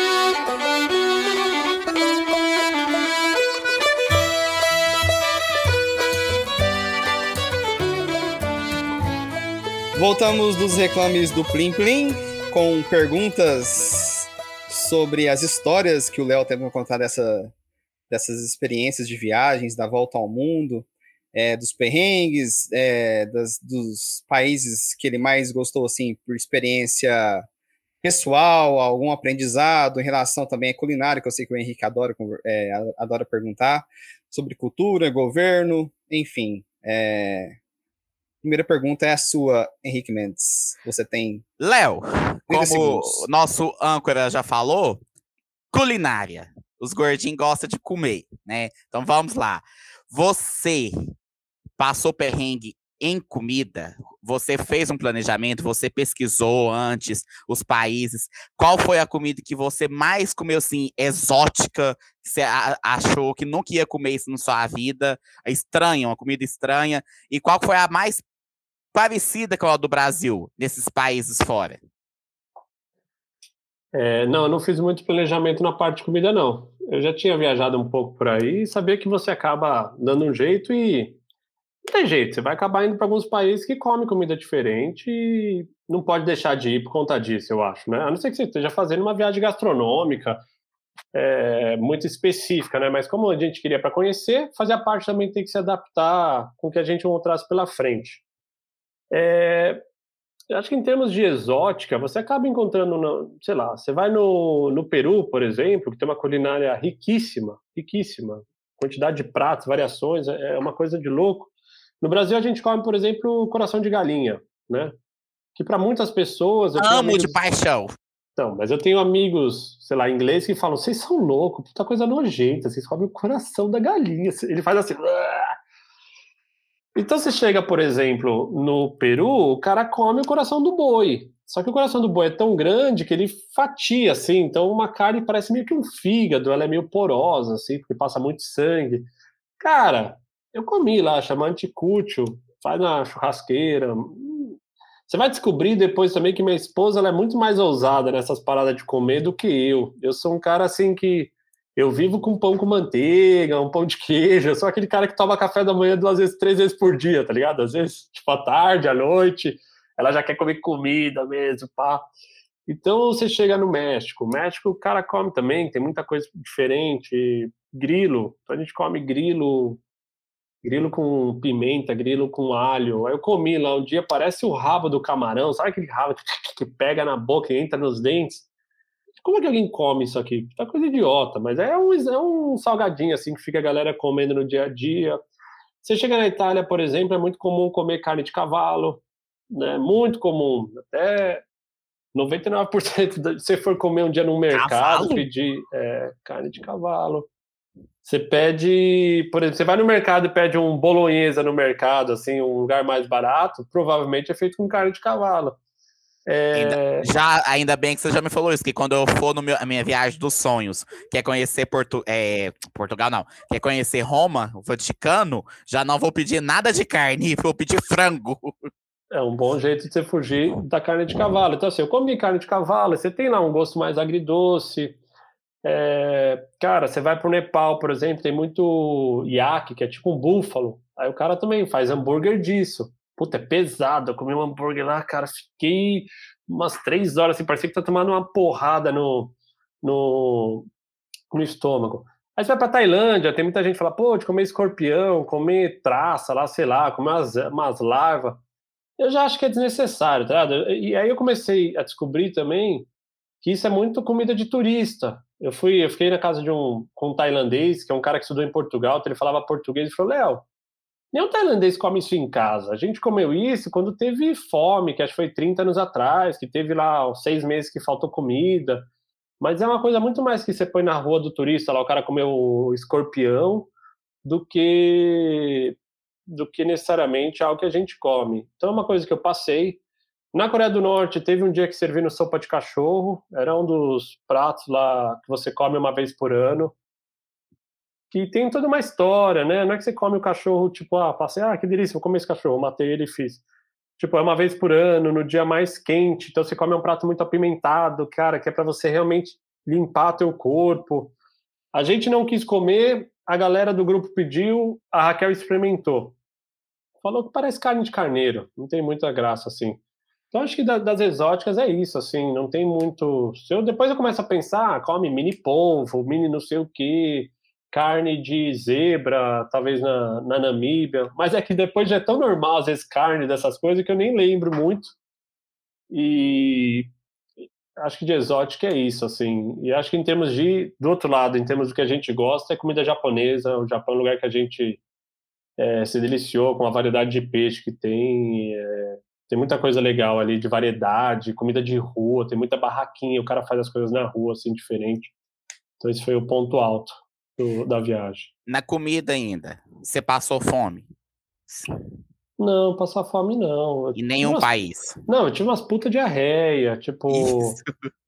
No Peru, cara, você come ceviche, porra, nos mercadão lá, tipo, 3 dólares, ah, dá ceviche, mano. Puta, chegou uma hora que vomitei Nossa. uma semana, não conseguia só tomar Gatorade. Aí, pô, no Equador, cara, é país que é sujo, que onde tem onde os padrões de limpeza são questionáveis, cara. Aí é foda. A Índia também, fiquei zoado. É, Índia, talvez onde foi mais próximo. Ah, na Coreia do Sul. A gente foi, eu fui para a Coreia do Sul em 2018 já nas viagens de avião, foi uma viagem que eu fiz Mongólia, Coreia do Sul, Japão, fui lá para aqueles lados. Coreia do Sul foi foda de comer, porque apesar de ser um país desenvolvido, cara, a comida é muito fermentada e muito apimentada. E eu não sou fã de pimenta. Então, assim, a gente teve que ralar, achar, tipo, pizzaria, achar umas coisas que fossem um pouquinho, comprar comida e fazer em casa. E achamos um Starbucks que vendia nhoque. Puta, e comemos nhoque mesmo. É, lasanha, tipo, fazer umas coisas assim diferentes, porque o dia a dia era o quenti, quenchi que eles comem, porra, é intragável. Puta, parecia um negócio fermentado, mano, cair. Nossa, queria morrer. Eu não passei fome, mas ali eu, eu fiquei inseguro, pelo menos. E qual sim foi o do país que você teve a culinária mais parecida com a do Brasil? Ah, acho que Colômbia, né? Acho que próximo da gente come arroz e feijão, come carne, come salada. O que muda é que eles tomam sopa, muita sopa de entrada é comum, tá 40 graus lá fora, o cara toma sopa como primeiro prato, uma sopa quente. É, isso eu já não, não sou tão fã, mas Equador, Colômbia, come arroz, come arroz feijão, tempero é mais parecido, tem tipo um, o que a gente faz lá no churrasco, como é que é, que corta tomate, cebola lá, faz aquele... Vinagrete. É, vinagrete. tem umas coisas meio parecidas com vinagrete, que é, que é normal, pela proximidade. Aqui em Portugal também, você acha muita coisa parecida também é, com o que eu como em São Paulo, porque o Brasil é muito grande também, né? Acho que tem que fazer essa essa essa análise, porque você vai para Minas já é diferente do que come em São Paulo. Eu, eu acho até Minas um dos melhores lugares para comer, tempero, cara. Eu vou, eu fui outro dia para Serra da Canastra aí fazer uma campanha da Jeep. Pô, você parava em qualquer posto, parava num posto, ah, não, vou fazer aquele negocinho para você aqui. Pô, tinha um monte, porra, couve, carne, arroz, feijão, feijão tropeiro, não sei o que, caralho, isso é só um pouco. E não, calma aí, agora doce. A mulher abriu assim, bah, tipo, doce de abóbora, paçoca. É, é, eu falei, caralho, da onde? Café da manhã, a mulher não faz o negócio, é bolo, pão de queijo. Assim. Eu, eu adoro, cara. Pô, eu fui para Ouro Preto, para mim o ponto alto de Ouro Preto foi a comida. Porque comparado com São Paulo, era metade do preço, eu comi bem pra caramba. Ah, a igreja lá, bonita, não sei o que, mas assim, então você tem que comparar muito com isso. Eu não acho que a comida colombiana é muito parecida com a de Minas, por exemplo, entendeu? Mas você tem alguns traços, que é de arrachar arroz, arrachar feijão, achar um bolinho que é parecido com o que a gente come, uma coxinha. Aqui em Portugal também você acha. E, e, só para completar, desculpa, e quando você vai para um lugar muito distante, as, as influências são outras, né? Uma coisa doida, no Quênia, um dia a mulher falou assim: oh, vou fazer uma comida diferente para vocês. Ela fez arroz, feijão, couve, laranja, linguiça. Falei, porra, é feijoada. Era diferente, não tinha tanto caldo. Porque a gente é uma mistura também. O Brasil tem, cara, influência italiana, influência holandesa, alemã, puta, influência de vários países da África também é altíssimo. Eu acho que a gente tem muito esse arroz. Os próprios feijão. indígenas, né? Porra, é, o que os indígenas deixaram também de. de que a galera acabou com eles, mas, tipo assim, o que, o que sobrou então, assim, o Brasil é uma mistura, então você acha traços, mas você chega na Índia, você já não vê tanta relação. Mas você vai para Goa, pô, também vou, vou pirando aqui. Você vai para Goa, que foi uma colônia portuguesa, você já acha umas coisas mais parecidas. Então, assim, onde teve português, você acha. Enfim, é... mais próximo de casa é sempre mais fácil. É, Léo, deixa eu te fazer uma pergunta. Recentemente, a gente viu uma notícia infelizmente, de um mochileiro brasileiro. Ele viajava com a motocicleta, ele, a namorada ou esposa, tá? Infelizmente aconteceu um acidente, ele faleceu. Inclusive, meus sentimentos aqui é, é, para a família. É, viajar, na verdade, qualquer coisa hoje em dia envolve risco, né? Mas, assim, viajar num país que você não conhece, às vezes você desconhece até as leis de trânsito, por exemplo, é, também tem muitos riscos. Eu queria saber de você se em algum momento nessa sua jornada, nessas suas histórias, teve algum momento que você teve, ou achou que teve, a integridade física ameaçada, é, talvez no trânsito ou na própria rua mesmo, algo do tipo, alguma briga, algo nesse sentido. É, cara, na, na volta ao mundo de carro a gente mais temia, né, que isso pudesse acontecer, porque é o que eu falei aquela hora no começo, uma coisa é você pegar um avião e descer na Flórida, você isolou de um monte de coisa, outra coisa é você tem que chegar na Flórida de carro, aí você passa por um monte de lugar que, meu, tem lugar mais seguro e lugar menos seguro. É, a gente teve assim, um, a gente foi furtado no Chile, mas ali foi um golpe, Puta, os caras, a gente parou para fotografar um, um lugar que estava tendo umas ondas legais no Chile, em Vina Del Mar, Aliás, muito. Minha irmã depois já caiu nesse golpe, um monte de gente cai, então é até legal alertar as pessoas. O que acontece? Os caras vêm e furam o pneu do teu carro. No nosso caso, a gente, puta, furaram o pneu, fomos lá trocar, a Raquel tava ali do meu lado. E é muito comum, quando você tá trocando pneu, você deixar aberto o carro, deixar aberto o porta-malas, você deixar aberto. Você, você tá ali, né? Você acha que você tá no controle. E aí, enquanto eu trocava o pneu, chegou uma galera, ah, tira uma foto minha, meio que chamou a atenção da Raquel, eu tava ali abaixado. E nisso alguém entrou no porta-malas do carro ali da Defender, estava aberto, e pegou nossa bolsa de, de fotografia. Tinha câmera, flash, sei lá, tinha uns 10 mil dólares em, em equipamento. Por sorte eu tinha feito seguro, então o que você falou, né? Eu já tinha meio que previsto que isso podia acontecer, perdi um pouquinho de dinheiro, mas o seguro reembolsou. Mas então assim, ali não teve questão de segurança, ali foi mais desconforto, ficar puto, né, com a situação toda, se questionar, pô, se isso aconteceu no Chile, o que será que vai acontecer no resto do país? Porque o Chile é, na América Latina, talvez o país mais desenvolvido em termos de qualidade de vida, segurança. No México, a gente teve uma situação dirigindo em Michoacán, que é uma região famosa pelos cartéis de narcotráfico. E aí, de novo, a gente não dirigia à noite, só dirigia de dia. Pô, tinha um monte de regra para que a gente não se metesse em roubada. E aí eu tava, pô, dirigindo sábado cedo, tranquilão, eu e a Raquel quando eu fiz uma curva assim, era meio que um zigue-zague e tinha uma faixa bem grande, escrito assim, alto, alto, polícia comunitária. Uns seis caras na rua, assim. Eu falei, puta merda. Deve ser um golpe, né? Os caras estão fingindo que é polícia, eu vou parar, os caras vão me roubar, vão me sequestrar, sei lá onde vai dar, né? Aí eu peguei e falei pra Raquel, vou acelerar. Só que, meu, eu tava dirigindo um carro de 3 toneladas, que o arranque dele é uma merda. Tipo assim, uma, um bebê correndo do lado arranca mais rápido que a Defender. É, é muito devagar, não tem arranque. Então, na hora que eu acelerei, o cara simplesmente tirou um, uma pistola, se meteu, apontou assim na minha janela já e mandou eu parar. E eu, puta, desesperado, parei. Aí o cara começou a falar inglês comigo. Eu falei, opa, mano, vou fingir que eu não sei falar uma palavra de inglês, que eu tô lascado aqui. Aí já comecei a desenrolar no espanhol com o cara. O cara falou, você é estúpido em inglês, né? Você é um estúpido, americano estúpido, o que você tá fazendo? Eu falei, não, não, não, calma aí, eu não sou americano, meu, eu sou brasileiro, tô, tô viajando, desculpa, eu não entendi que era para parar, no Brasil alto é outra coisa. Aí o cara, não, é, a gente está ajudando aqui a polícia, não sei o quê, tá, vai embora. Porra, mas eu fiquei tremendo, e minha mulher ficou tremendo quatro horas, assim, mano. Porque eu só lembro dessa imagem, olhando pelo retrovisor, o cara apontando a arma, não sei se era para mim ou pro meu pneu. Porra, mas só de você ter uma arma, né, direcionada para você, é uma situação foda. Então, assim, de, de, de, de perrengue, de ser roubado, para mim, o maior perigo foi esses aí, esses dois. E um foi um furto, o outro foi mal entendido. O que eu acho que acaba acontecendo quando você começa a viajar, que nem, você começa a ficar muito ligeiro, muito esperto também, você começa a ficar... E, e ser brasileiro ajuda. A gente veio de um país também que... Eu já tive arma duas vezes em São Paulo na cabeça. já fui roubado, já fui sequestrado. Então você fala assim, porra, não você conta isso aqui na Europa, é, dá para escrever um livro, ninguém acredita. Você conta para um alemão que você já teve arma na pontada, os caras não. Eu tenho uma amiga na, que morava em Hong Kong, na China, que ela foi sequestrada, gaúcha. Ninguém em Hong Kong acredita. Porque não existe isso na China, não existe sequestro no Sudeste Asiático, ninguém sequestra ninguém. Quando sequestra, é, cara, sai na TV, ficou um mês aparecendo alguém que foi sequestrado. Então, assim, tem que tomar cuidado que tem muita coisa que acontece na América Latina que tá meio banalizada também. Então, assim, o resto do mundo, a gente teve perrengue ah, no Congo, escalando uma montanha que era perigosa. Então, porra, a galera tinha que vir né, com metralha. A gente foi escoltado o tempo todo, mas não aconteceu nada. Aconteceu assim, a Raquel se machucou, teve que sair nas costas do cara, mas em termos de perigo, era um puto estresse. E na real, isso é um parque nacional na, no Congo que nem pode mais visitar, chama-se Virunga, tá fechado para turista.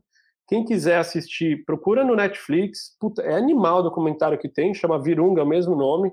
Já tem uns oito anos. E eu falo, se eu tivesse visto aquele documentário antes de eu ir, eu não tinha ido. Porque... Eu ia citar esse documentário agora, quando você falou o nome. pô, é animal. É, o Leonardo DiCaprio co-produziu, é, puta, é, é muito bem feito.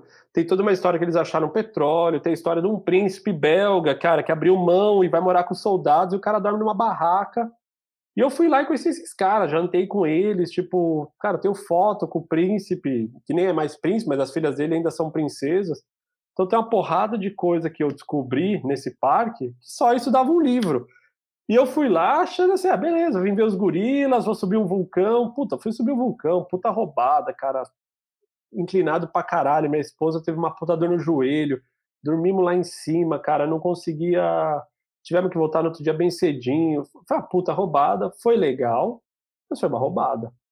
E mas não teve a questão da segurança era muito pobre, era muito, cara, precário, mas tipo assim, não, não teve medo. Então acho que medo mesmo foi aquela vez no México, que a gente passou um perrengue de porra, mano, ver a arma é sempre desagradável, né? Ainda mais apontada pra você. Mesmo no, no Congo, os caras tinham armas, eles estavam tipo roupa de exército, entendeu? Então você tinha uma sensação que era meio que. O cara tava ali, mas ele não tava. É. Dava um certo desconforto também, porque tem arma perto, mas você não não tinha aquela sensação de perigo iminente, entendeu? De combate. É, minha pergunta seria realmente, não seria, iria citar esse caso de Congo aí que eu vi é, vocês, conversa, vocês conversando sobre isso, acho que no programa do Pânico.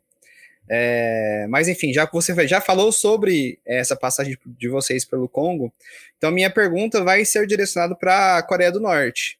Eu não sei quanto tempo vocês ficaram lá, é, mas assim, conta pra gente o que, que você viu lá de. Conta pra gente como que é.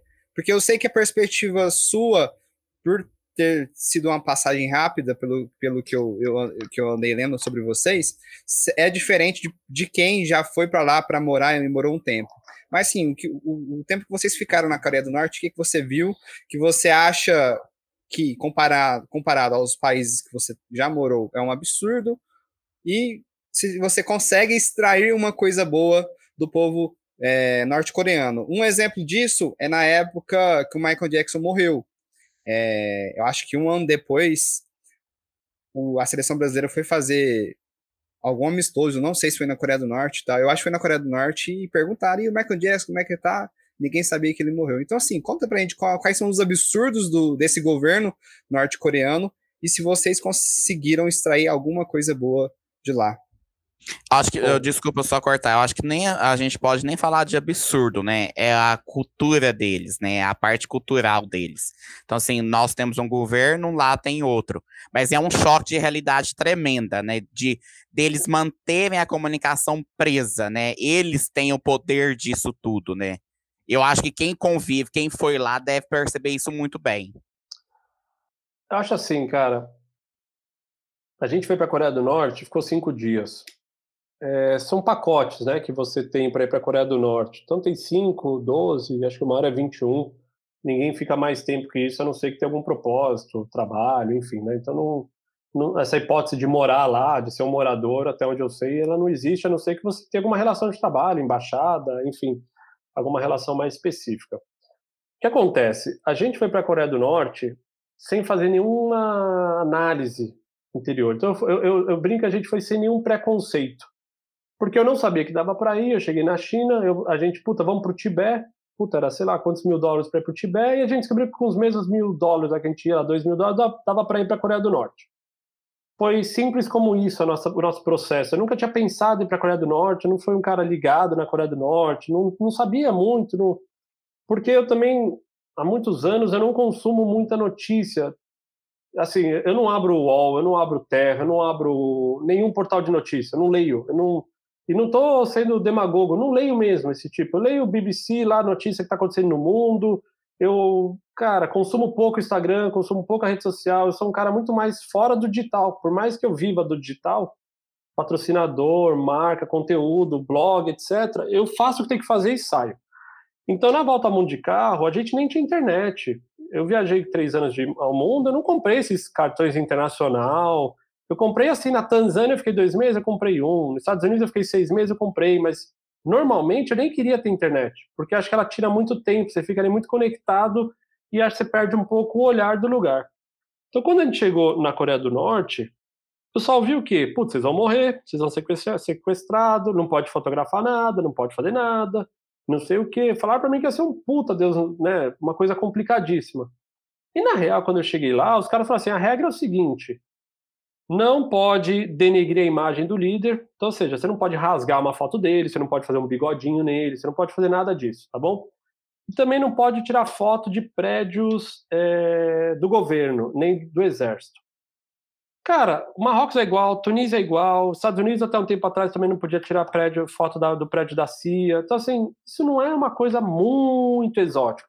É que, quando eu coloco só da Coreia do Norte, que absurdo, você não pode tirar foto dos prédios. Cara, Marrocos, eu saquei minha câmera, tirei, juro por Deus, apareceram três caras do nada e assim: Meu, deixa eu ver essa foto.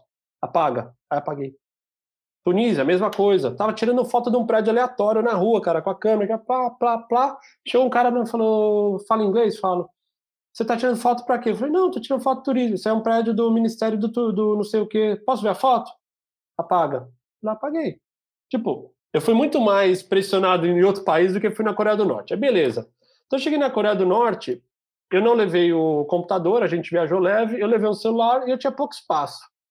Porque eu tinha um celular de, sei lá, 32 gigas na época, não era, não tinha essa quantidade de espaço que a gente tem hoje.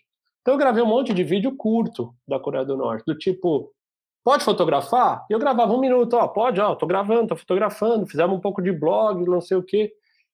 E a minha opinião é a seguinte, é um país diferente pra caramba, porque ele parou no tempo, ele tem uma porrada de sanções, ele não tem acesso à, importação de produto, etc. Só que o que a gente ouve aqui no Brasil, que é longe pra caralho, hein? O Brasil, se você fizer uma linha reta, Taiwan, Coreia do Norte é o lugar mais distante que você pode ir. São os lugares mais distantes, porque é hemisfério norte do outro lado do mundo. Então, assim, o que chega no Brasil, na minha opinião, é um viés muito mais que passa pelos Estados Unidos que tudo é ruim. E a minha opinião é o seguinte: a, a política econômica, a política é, do país como um todo é uma merda na Coreia do Norte, tá bom? Porém, o que as pessoas vivem lá no dia a dia, elas não têm noção que existem coisas diferentes. Elas não são culpadas. É isso que eu estou tentando falar. Quando eu cheguei lá no dia a dia e comecei a olhar no olho de cada um ali, a pessoa com a, com a filhinha dela, a filhinha, ah, o cara com o brochezinho lá do, do, do líder, lá do ditador, tipo, a sensação que eu tenho é que os caras vivem uma outra realidade, porque faz cento e poucos anos que eles seguem a teoria Junk, que acho que é uma, é uma parada que o avô do avô criou, cara, que o sol nasce porque os líderes da Coreia do Norte fazem o sol nascer, e que a chuva, que não sei o que lá. Eu achei que a população tá lá, mano, ama o cara pra caralho e faz tudo o que ele quer. Mas ela não sabe que mandou. Aí ele fala assim: lançamos um foguete, quase que é no Japão. Né? Outro dia saiu lá um míssil.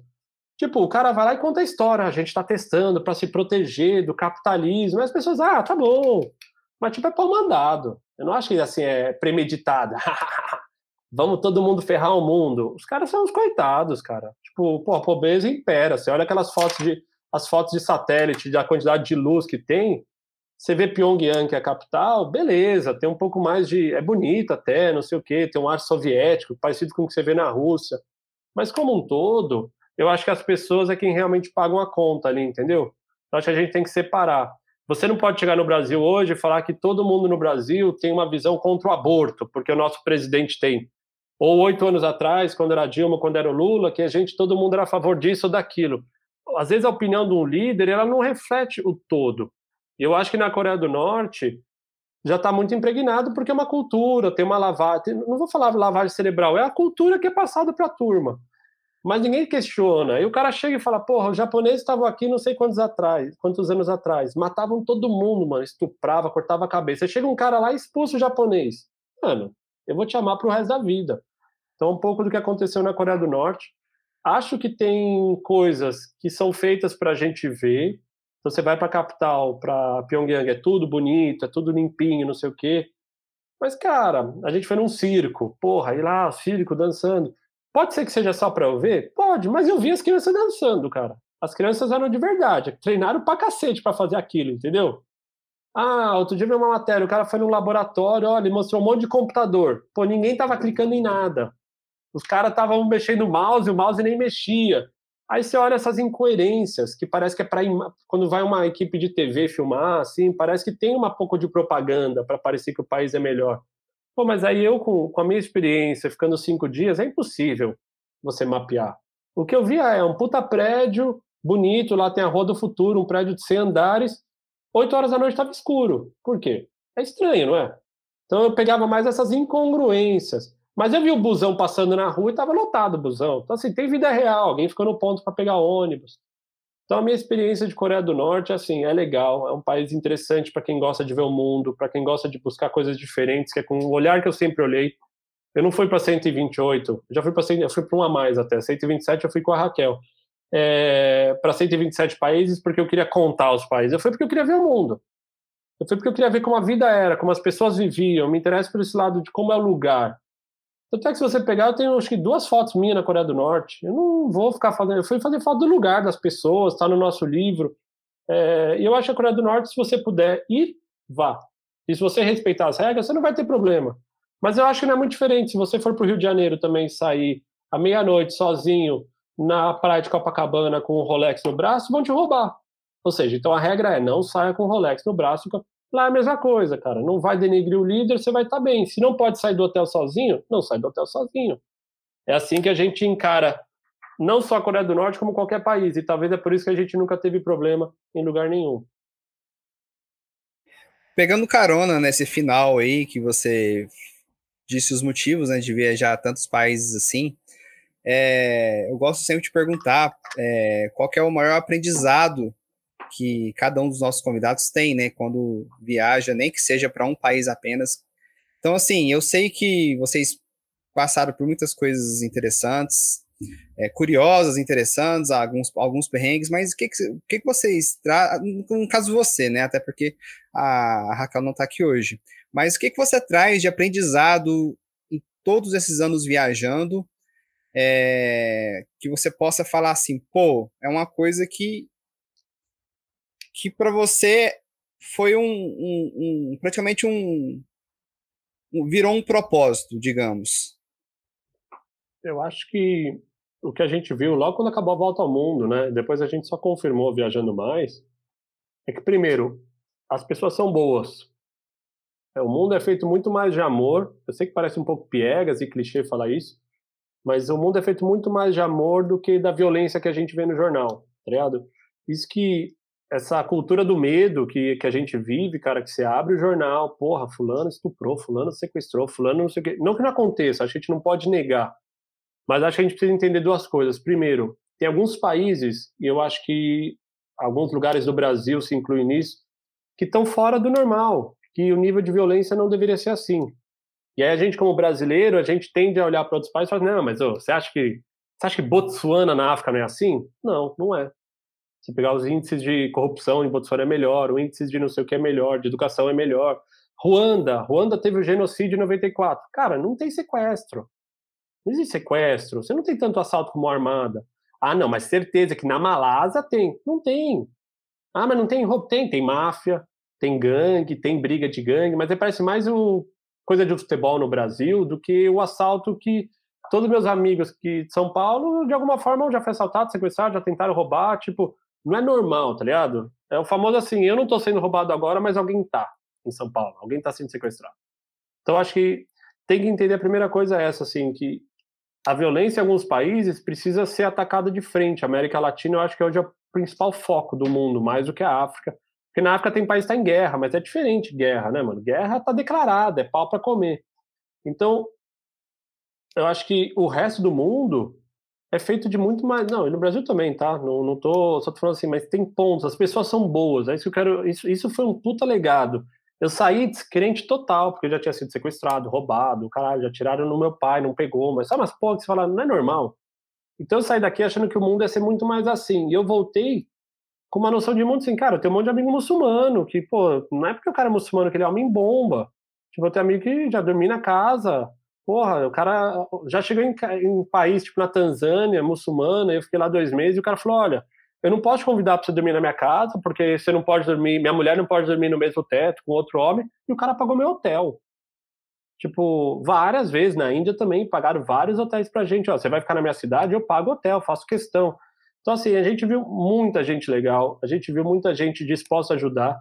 Claro que a gente também sempre se abriu para isso, a gente também colaborava, a gente tentava ajudar. Então, acho que o maior legado desse tempo todo viajando é saber que o mundo não está perdido.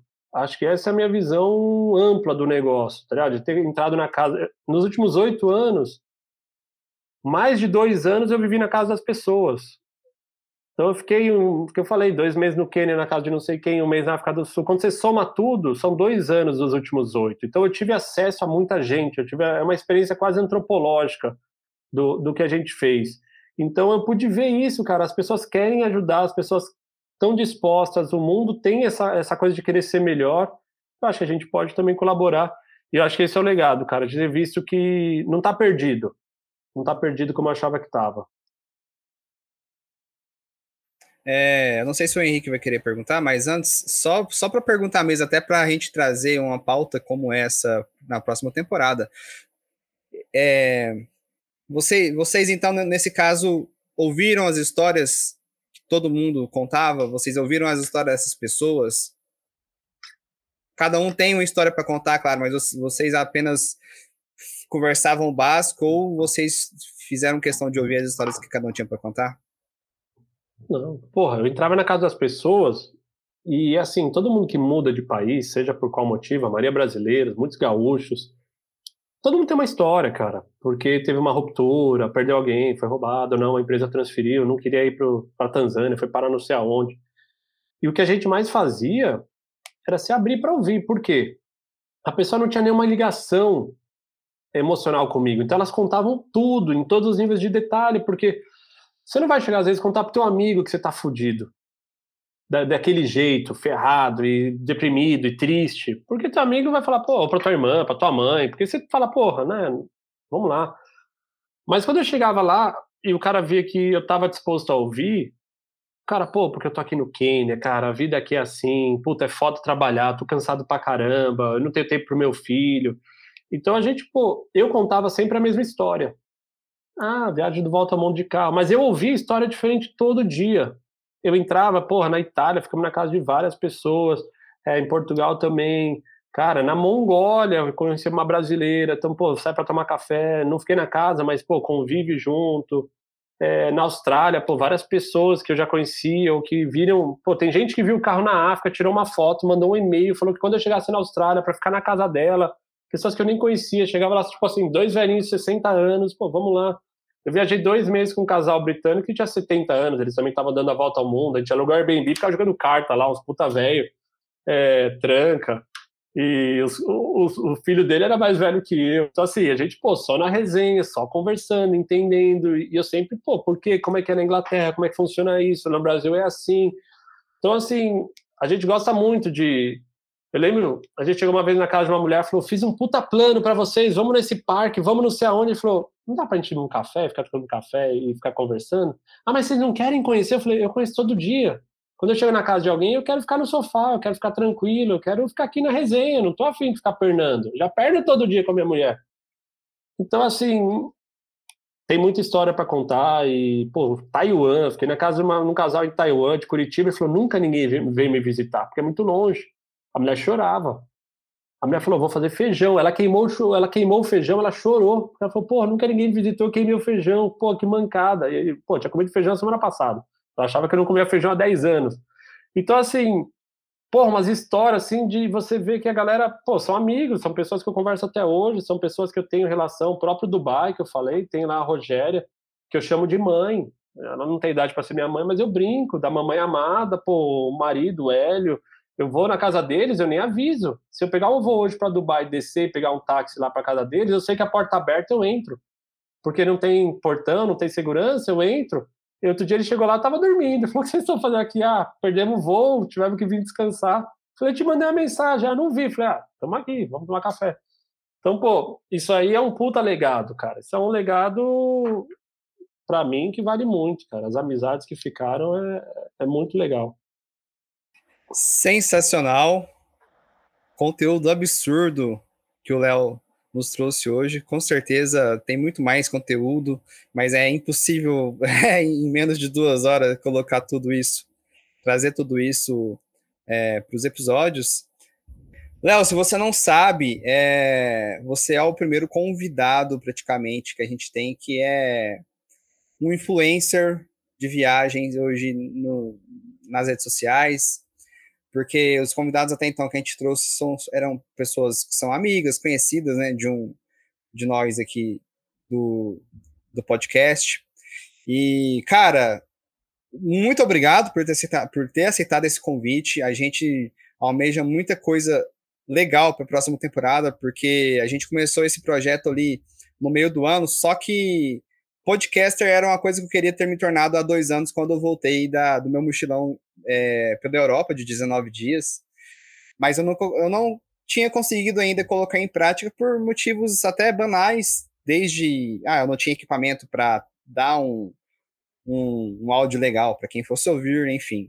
E ali no meio do ano eu falei, pô, quero fazer, conversei com o Henrique que tem experiências com viagens, conversei com o Baciotti também, e tem sido muito legal, tem sido histórias bem legais que a gente tem trazido aqui para o nosso podcast, é, de uma moradora lá da Letônia, que morou no Brasil por 11 anos, de uma amiga do Henrique que morou na China por 8, 9 anos, que foi do episódio passado, inclusive. Então, assim, é, a gente agradece a sua participação, de você ter aceitado esse convite. É, a gente está encerrando a temporada com chave de ouro, é, pelo conteúdo que você trouxe para a gente. Espero poder contar com você em, na próxima temporada em algum outro tipo de, de pauta, até, até essa que eu, eu sugeri ali no, no final, agora sobre as histórias que vocês ouviram das pessoas com quem vocês se hospedaram né, nesses anos viajando. E muito obrigado pelo, pelo, por aceitar o convite. Eu passo a bola agora para o Baciotti, para o Henrique finalizar com você também. É, Léo, queria agradecer mesmo de coração. Você trouxe muito conteúdo bacana para o nosso, pro nosso programa, para o nosso podcast. E desejar boa sorte aí nas suas andanças. E é isso, cara. Muito obrigado mesmo. E até a próxima, se Deus quiser um dia, né, pessoal? A gente faz algo parecido aí, pelo menos 10% do que ele, que ele fez já vai ser muito bom, porque a gente que adora viajar, adora conhecer novas culturas, novos países. E eu gostei muito aí do, da sua citação final, falando que existem boas pessoas no mundo, né? O mundo tem muito mais amor do que guerra, né? E eu vou tentar seguir é, o que você falou de tentar ver menos notícia, porque realmente isso aí dá, dá uma, uma baqueada na gente às vezes. Bom, brigadão mesmo. Obrigadão, âncora. Henrique, é com você aí. Léo, obrigado novamente, né, pela presença. É, foi muito rico o seu conteúdo. Eu tenho certeza que você tem muito mais a passar, mas num episódio de uma hora e meia, duas horas, é impossível passar. Desculpa as nossas brincadeiras, os nossos, as nossas loucuras. Estamos começando agora, finalizando com chave de ouro, como nosso âncora falou mesmo. Dez episódios. Você está encerrando essa temporada. Ano que vem vamos voltar com uma repaginação total do Pode Sentar, do Assento Vago, se Deus quiser. Queremos contar com a sua presença, com o seu blog também, para nos ajudar, para ajudar as pessoas também que querem viajar, que gostam de viajar, como a gente. Eu não conheço nem 10% que você conhece. Então, se de 127 países, eu acho que eu, não, eu conheço uns 10, né? Mas, igual você falou, eu prezo por isso também e fiquei com isso na cabeça. Conheça o Brasil. Conheça suas riquezas. Tá caro viajar para fora? Sim, mas vá conhecer sua região. Pegue um carro, como eu sempre faço aqui no começo do ano, eu saio da minha cidade e ando mil quilômetros. Eu vou até a praia, vou a São Paulo, vou ao Rio de Janeiro, vou parando nas cidades, vou conhecendo as cidades históricas, como você falou, de, de Minas. Eu conheço quase todas. Isso é rico a gente é, nos ter essa cultura brasileira que é linda, então tem cidades maravilhosas. Falei de Maldivas, porque eu vi no seu blog, no seu Facebook, mas temos Maceió, que é a nossa Maldiva brasileira. Não tem condições de ir para Maldiva? Vá para Maceió, vá para Alagoas, vá para Fortaleza, vá, vá conhecer o Brasil. Ah, tem condições de viajar? Que viaje, que vá para fora. Mas hoje, vamos conhecer o nosso Brasil, vamos viajar, vamos aprender sobre nossas culturas e te agradeço muito. Foi uma inspiração muito grande para nós e para todos os nossos ouvintes. É, espero te ver novamente no ano que vem. E quem sabe, 2023 eu vou bater na sua porta, só vem cá te conhecer e cá te fazer uma visita. Eu tô planejando ir, porque, como eu te falei, é a Jornada Mundial da Juventude com o Papa, que vai ser em Lisboa, em 2023, no começo de agosto, do dia 1 ao dia 6 de agosto, se eu não estiver enganado. Acho que eles já marcaram a data. E se Deus quiser, irei. Né? Já comecei a fazer economias para a gente juntar e viajar. E quem sabe eu vou ir bater na sua porta. Ô, oh, dá um café aí, viu? Mas obrigado, viu, pela presença. Pode vir que eu faço um pão de queijo. É, não vai ser igual aí, com polvilho, mas vou me esforçar para ficar bom. Gostei, hein? é, pessoal, eu acho que agradeço. Obrigado, Gladson, pelo convite. Henrique, Lucas. É, em nome do Viagem Logo Existo. Quero também convidar para quem estiver escutando, procura nas redes sociais o ViajoCast, que é o nosso podcast também. A gente está essa semana no episódio, episódio 63, se não me engano. É, tem muita coisa que foi gravada só eu e a Raquel, contando país por país. Então tem lá, inclusive, vale a pena ir para Maldivas, não vale. Então a gente consegue em uma hora falar muito mais. Tem algumas entrevistas também, que é uma coisa que a gente gosta. Então tem o Estevam, do Estevam pelo Mundo, tem Cara, eu falei com o Mundo por Terra também, que é uma galera que viajou o mundo de carro. Então tem, tem lá, para quem quer conteúdo de viagem. E fico à disposição, quando vocês quiserem chamar nesse esquema, a gente bate o papo, traz a pauta, eu falo o que eu souber, o que eu puder ajudar. Quer que me ponha como ouvinte também para meter umas perguntas, eu estou sempre disposto aqui a. É mais agenda hoje em dia por conta da filha pequena, conciliando com, com fuso horário, enfim, os parceiros. Mas foi um prazer, obrigado, adorei as perguntas. O, gosto desse esquema também mais, mais livre, mais tranquilo. Acho que a gente tem que realmente desconstruir tudo isso. Tem, lógico que viajar ainda continua sendo algo para fora, ainda principalmente um privilégio de poucos, mas é o que você falou. Viajar para longe é mais difícil, mas viajar para perto não é. E viajar para perto e para longe é viajar. Então, pô, tá em Minas, vai aproveitar. A gente foi lá para Serra da Canastra, eu adorei lá aquela cachoeira linda que tem, eu não lembro agora o nome, da Anta, alguma coisa da Anta. É, pô, tá no Rio Grande do Sul, vai pra Serra, tá em São Paulo, pô, tem as praias, é, todo lugar, Curitiba tem um monte de caverna também, perto da fronteira com, com São Paulo, da divisa, as praias, tem a Amazônia, pô, a gente tem muita coisa. O Brasil é um país muito privilegiado do ponto de vista de belezas naturais, comida também é muito boa. Então, meu, pega o carro, pega os amigos para ratear a gasolina, que tá caro pra cacete, vai viajar. E é isso. Agradeço, obrigado e fico à disposição aí para poder colaborar sempre que vocês precisarem. É aquela coisa, né? Viagem do jeito que dá mais viagem. É, Léo, só para finalizar, fale, fale um pouco do, do. Fale um pouco, não, né? Quais são os quatro livros que vocês têm da Viagem Logo Existo? Só para o pessoal saber e dar uma pesquisada aí, quem se interessar. É, o, o Viagem Logo Existo tem alguns produtos, né? A gente acabou. Então, a primeira coisa, se você quiser encontrar, é, põe Viagem Logo Existe em qualquer rede social, você vai encontrar a gente, Instagram, Facebook, até o TikTok a gente fez outro dia lá, não tem nada, mas estamos começando a tentar inventar umas coisas. Tem o blog, que tem todas as viagens que a gente fez nos últimos anos. E acabou que a Volta ao Mundo a gente fez, né? A gente produziu quatro livros da viagem, são produções independentes, são, são feitos por nós mesmos, pelo Viagem Logo Existo, fotos, textos, diagramação. A gente só mandou imprimir. Fizemos via financiamento coletivo. Em 2018 a gente fez uma série também de TV com a Microsoft, que foi para o Travel Box Brasil. Então, assim, tem bastante conteúdo do Viagem Logo Existe, que a gente acabou fazendo nos últimos anos. Se você entrar na Amazon, tem uma porrada de guias gratuitos também de viagem. Então, melhores coisas para fazer na Espanha, em Portugal, procura na, na, na, na ebook store também. Então, tem um monte de guias. Se você entrar no Viagem Logo Existe também, tem vários guias gratuitos. Então, é, a gente está aí tentando. A gente acredita muito na democratização, né? Da, de fazer isso que a gente está fazendo hoje. não estou vendendo nada aqui, até esquecer de fazer esse serviço. É passar a informação para frente, dividir e fazer com que as pessoas consigam realizar mais sonhos. Acho que essa é a o grande propósito nosso aí. Sensacional, a gente agradece mais uma vez. Essa foi a participação do Leonardo Spencer, da Viagem, da Viagem Logo Existo. Partiu Giro de Notícias com Henrique Mendes. Fronteiras fechadas. De acordo com o ministro da Casa Civil, Ciro Nogueira, o Brasil fechará as fronteiras aéreas a partir dessa próxima segunda-feira, dia 29, com seis países da África, em decorrência de uma nova variante do coronavírus.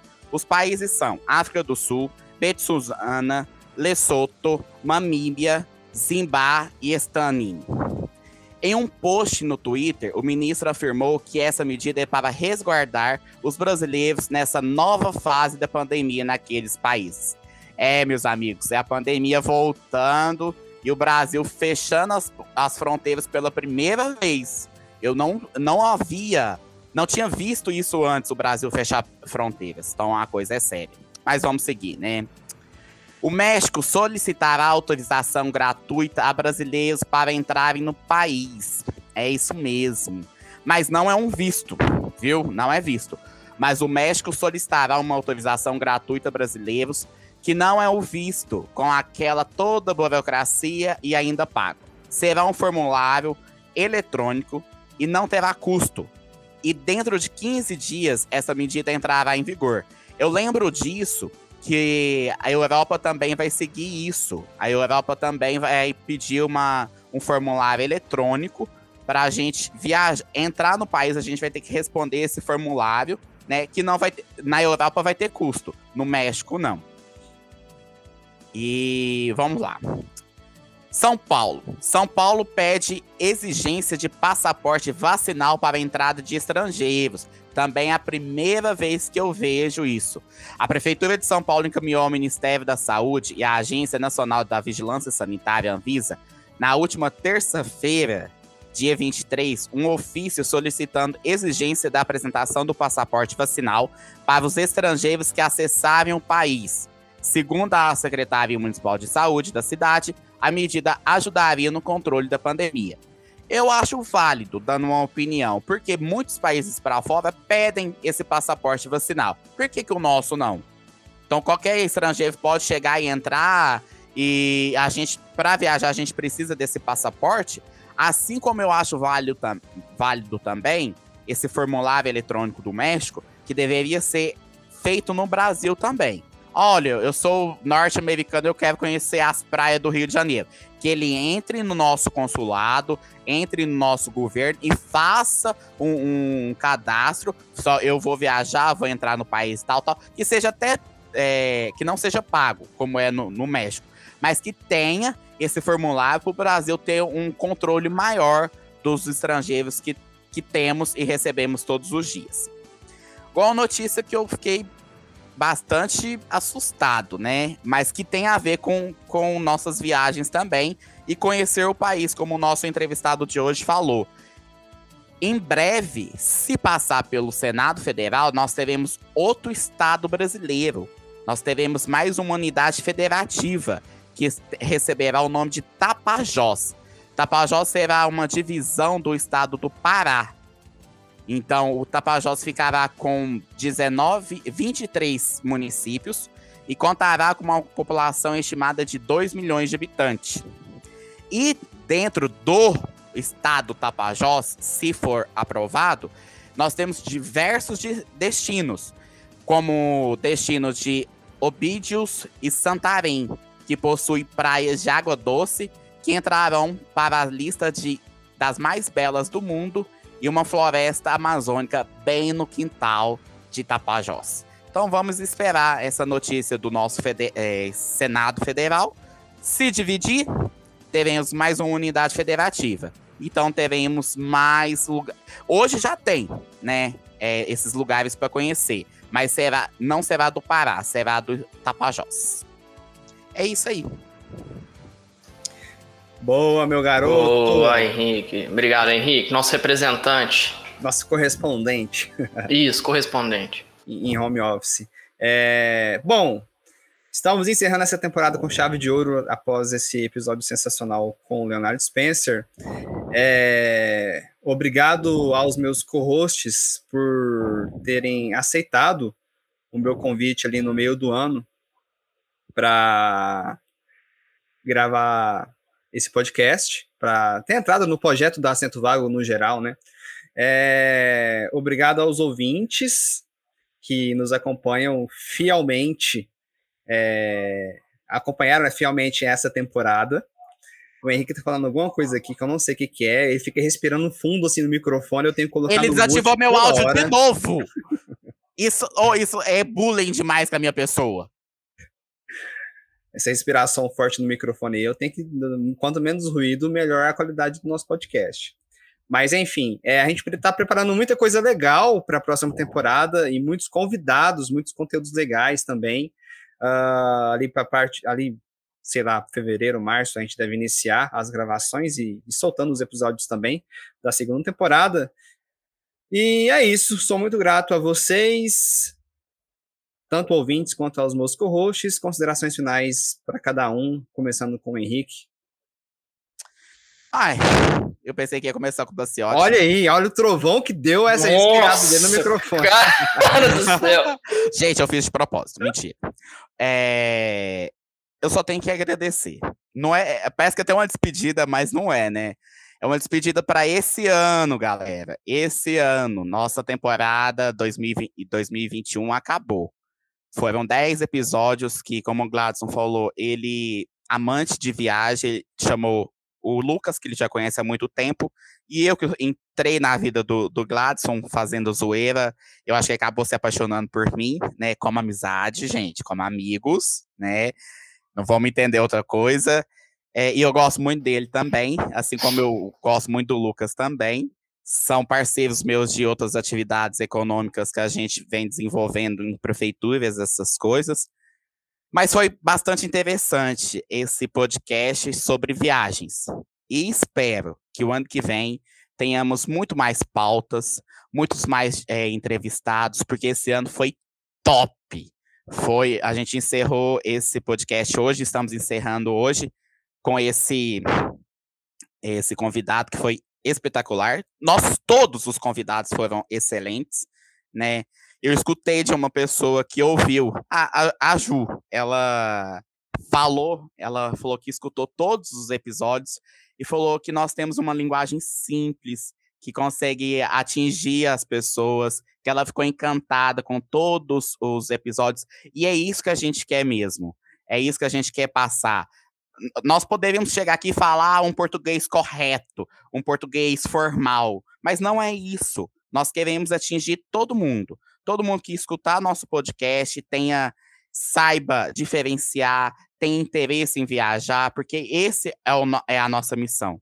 Que tenhamos mais, que tenhamos sempre e que tenhamos a qualidade e o respeito para cada um que está nos ouvindo. Então, muito obrigado pela presença. Nos desculpe nossos erros, nossas falhas, é errar humano. Ninguém sabe tudo, isso é impossível.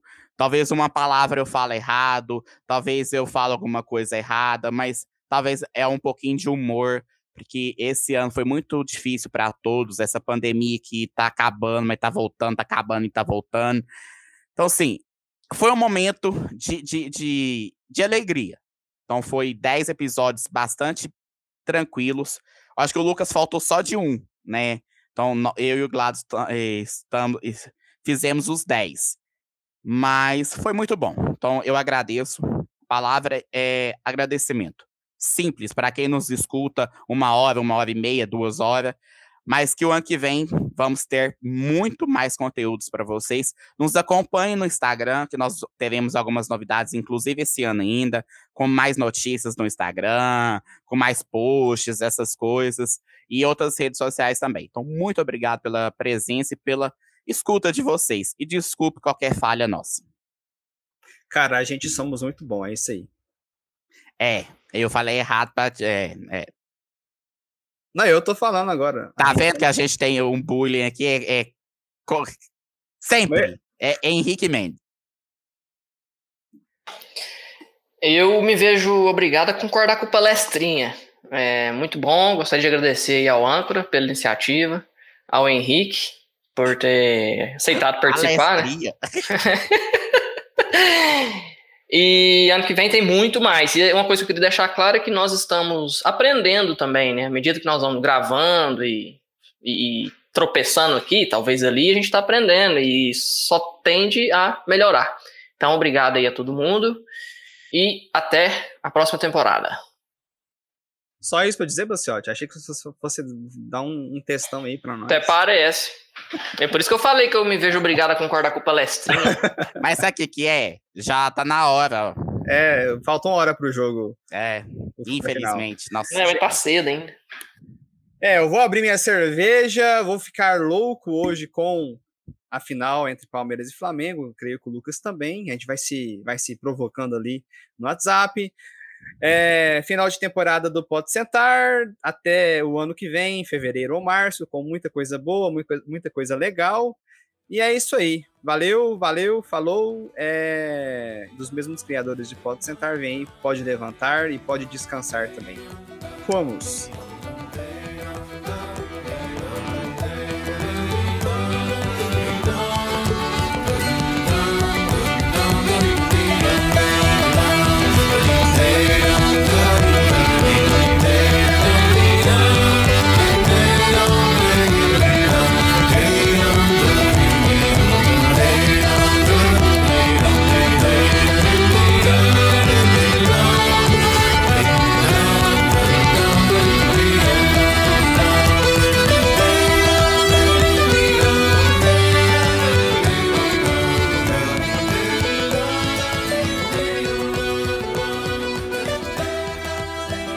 Valeu, valeu, valeu, valeu.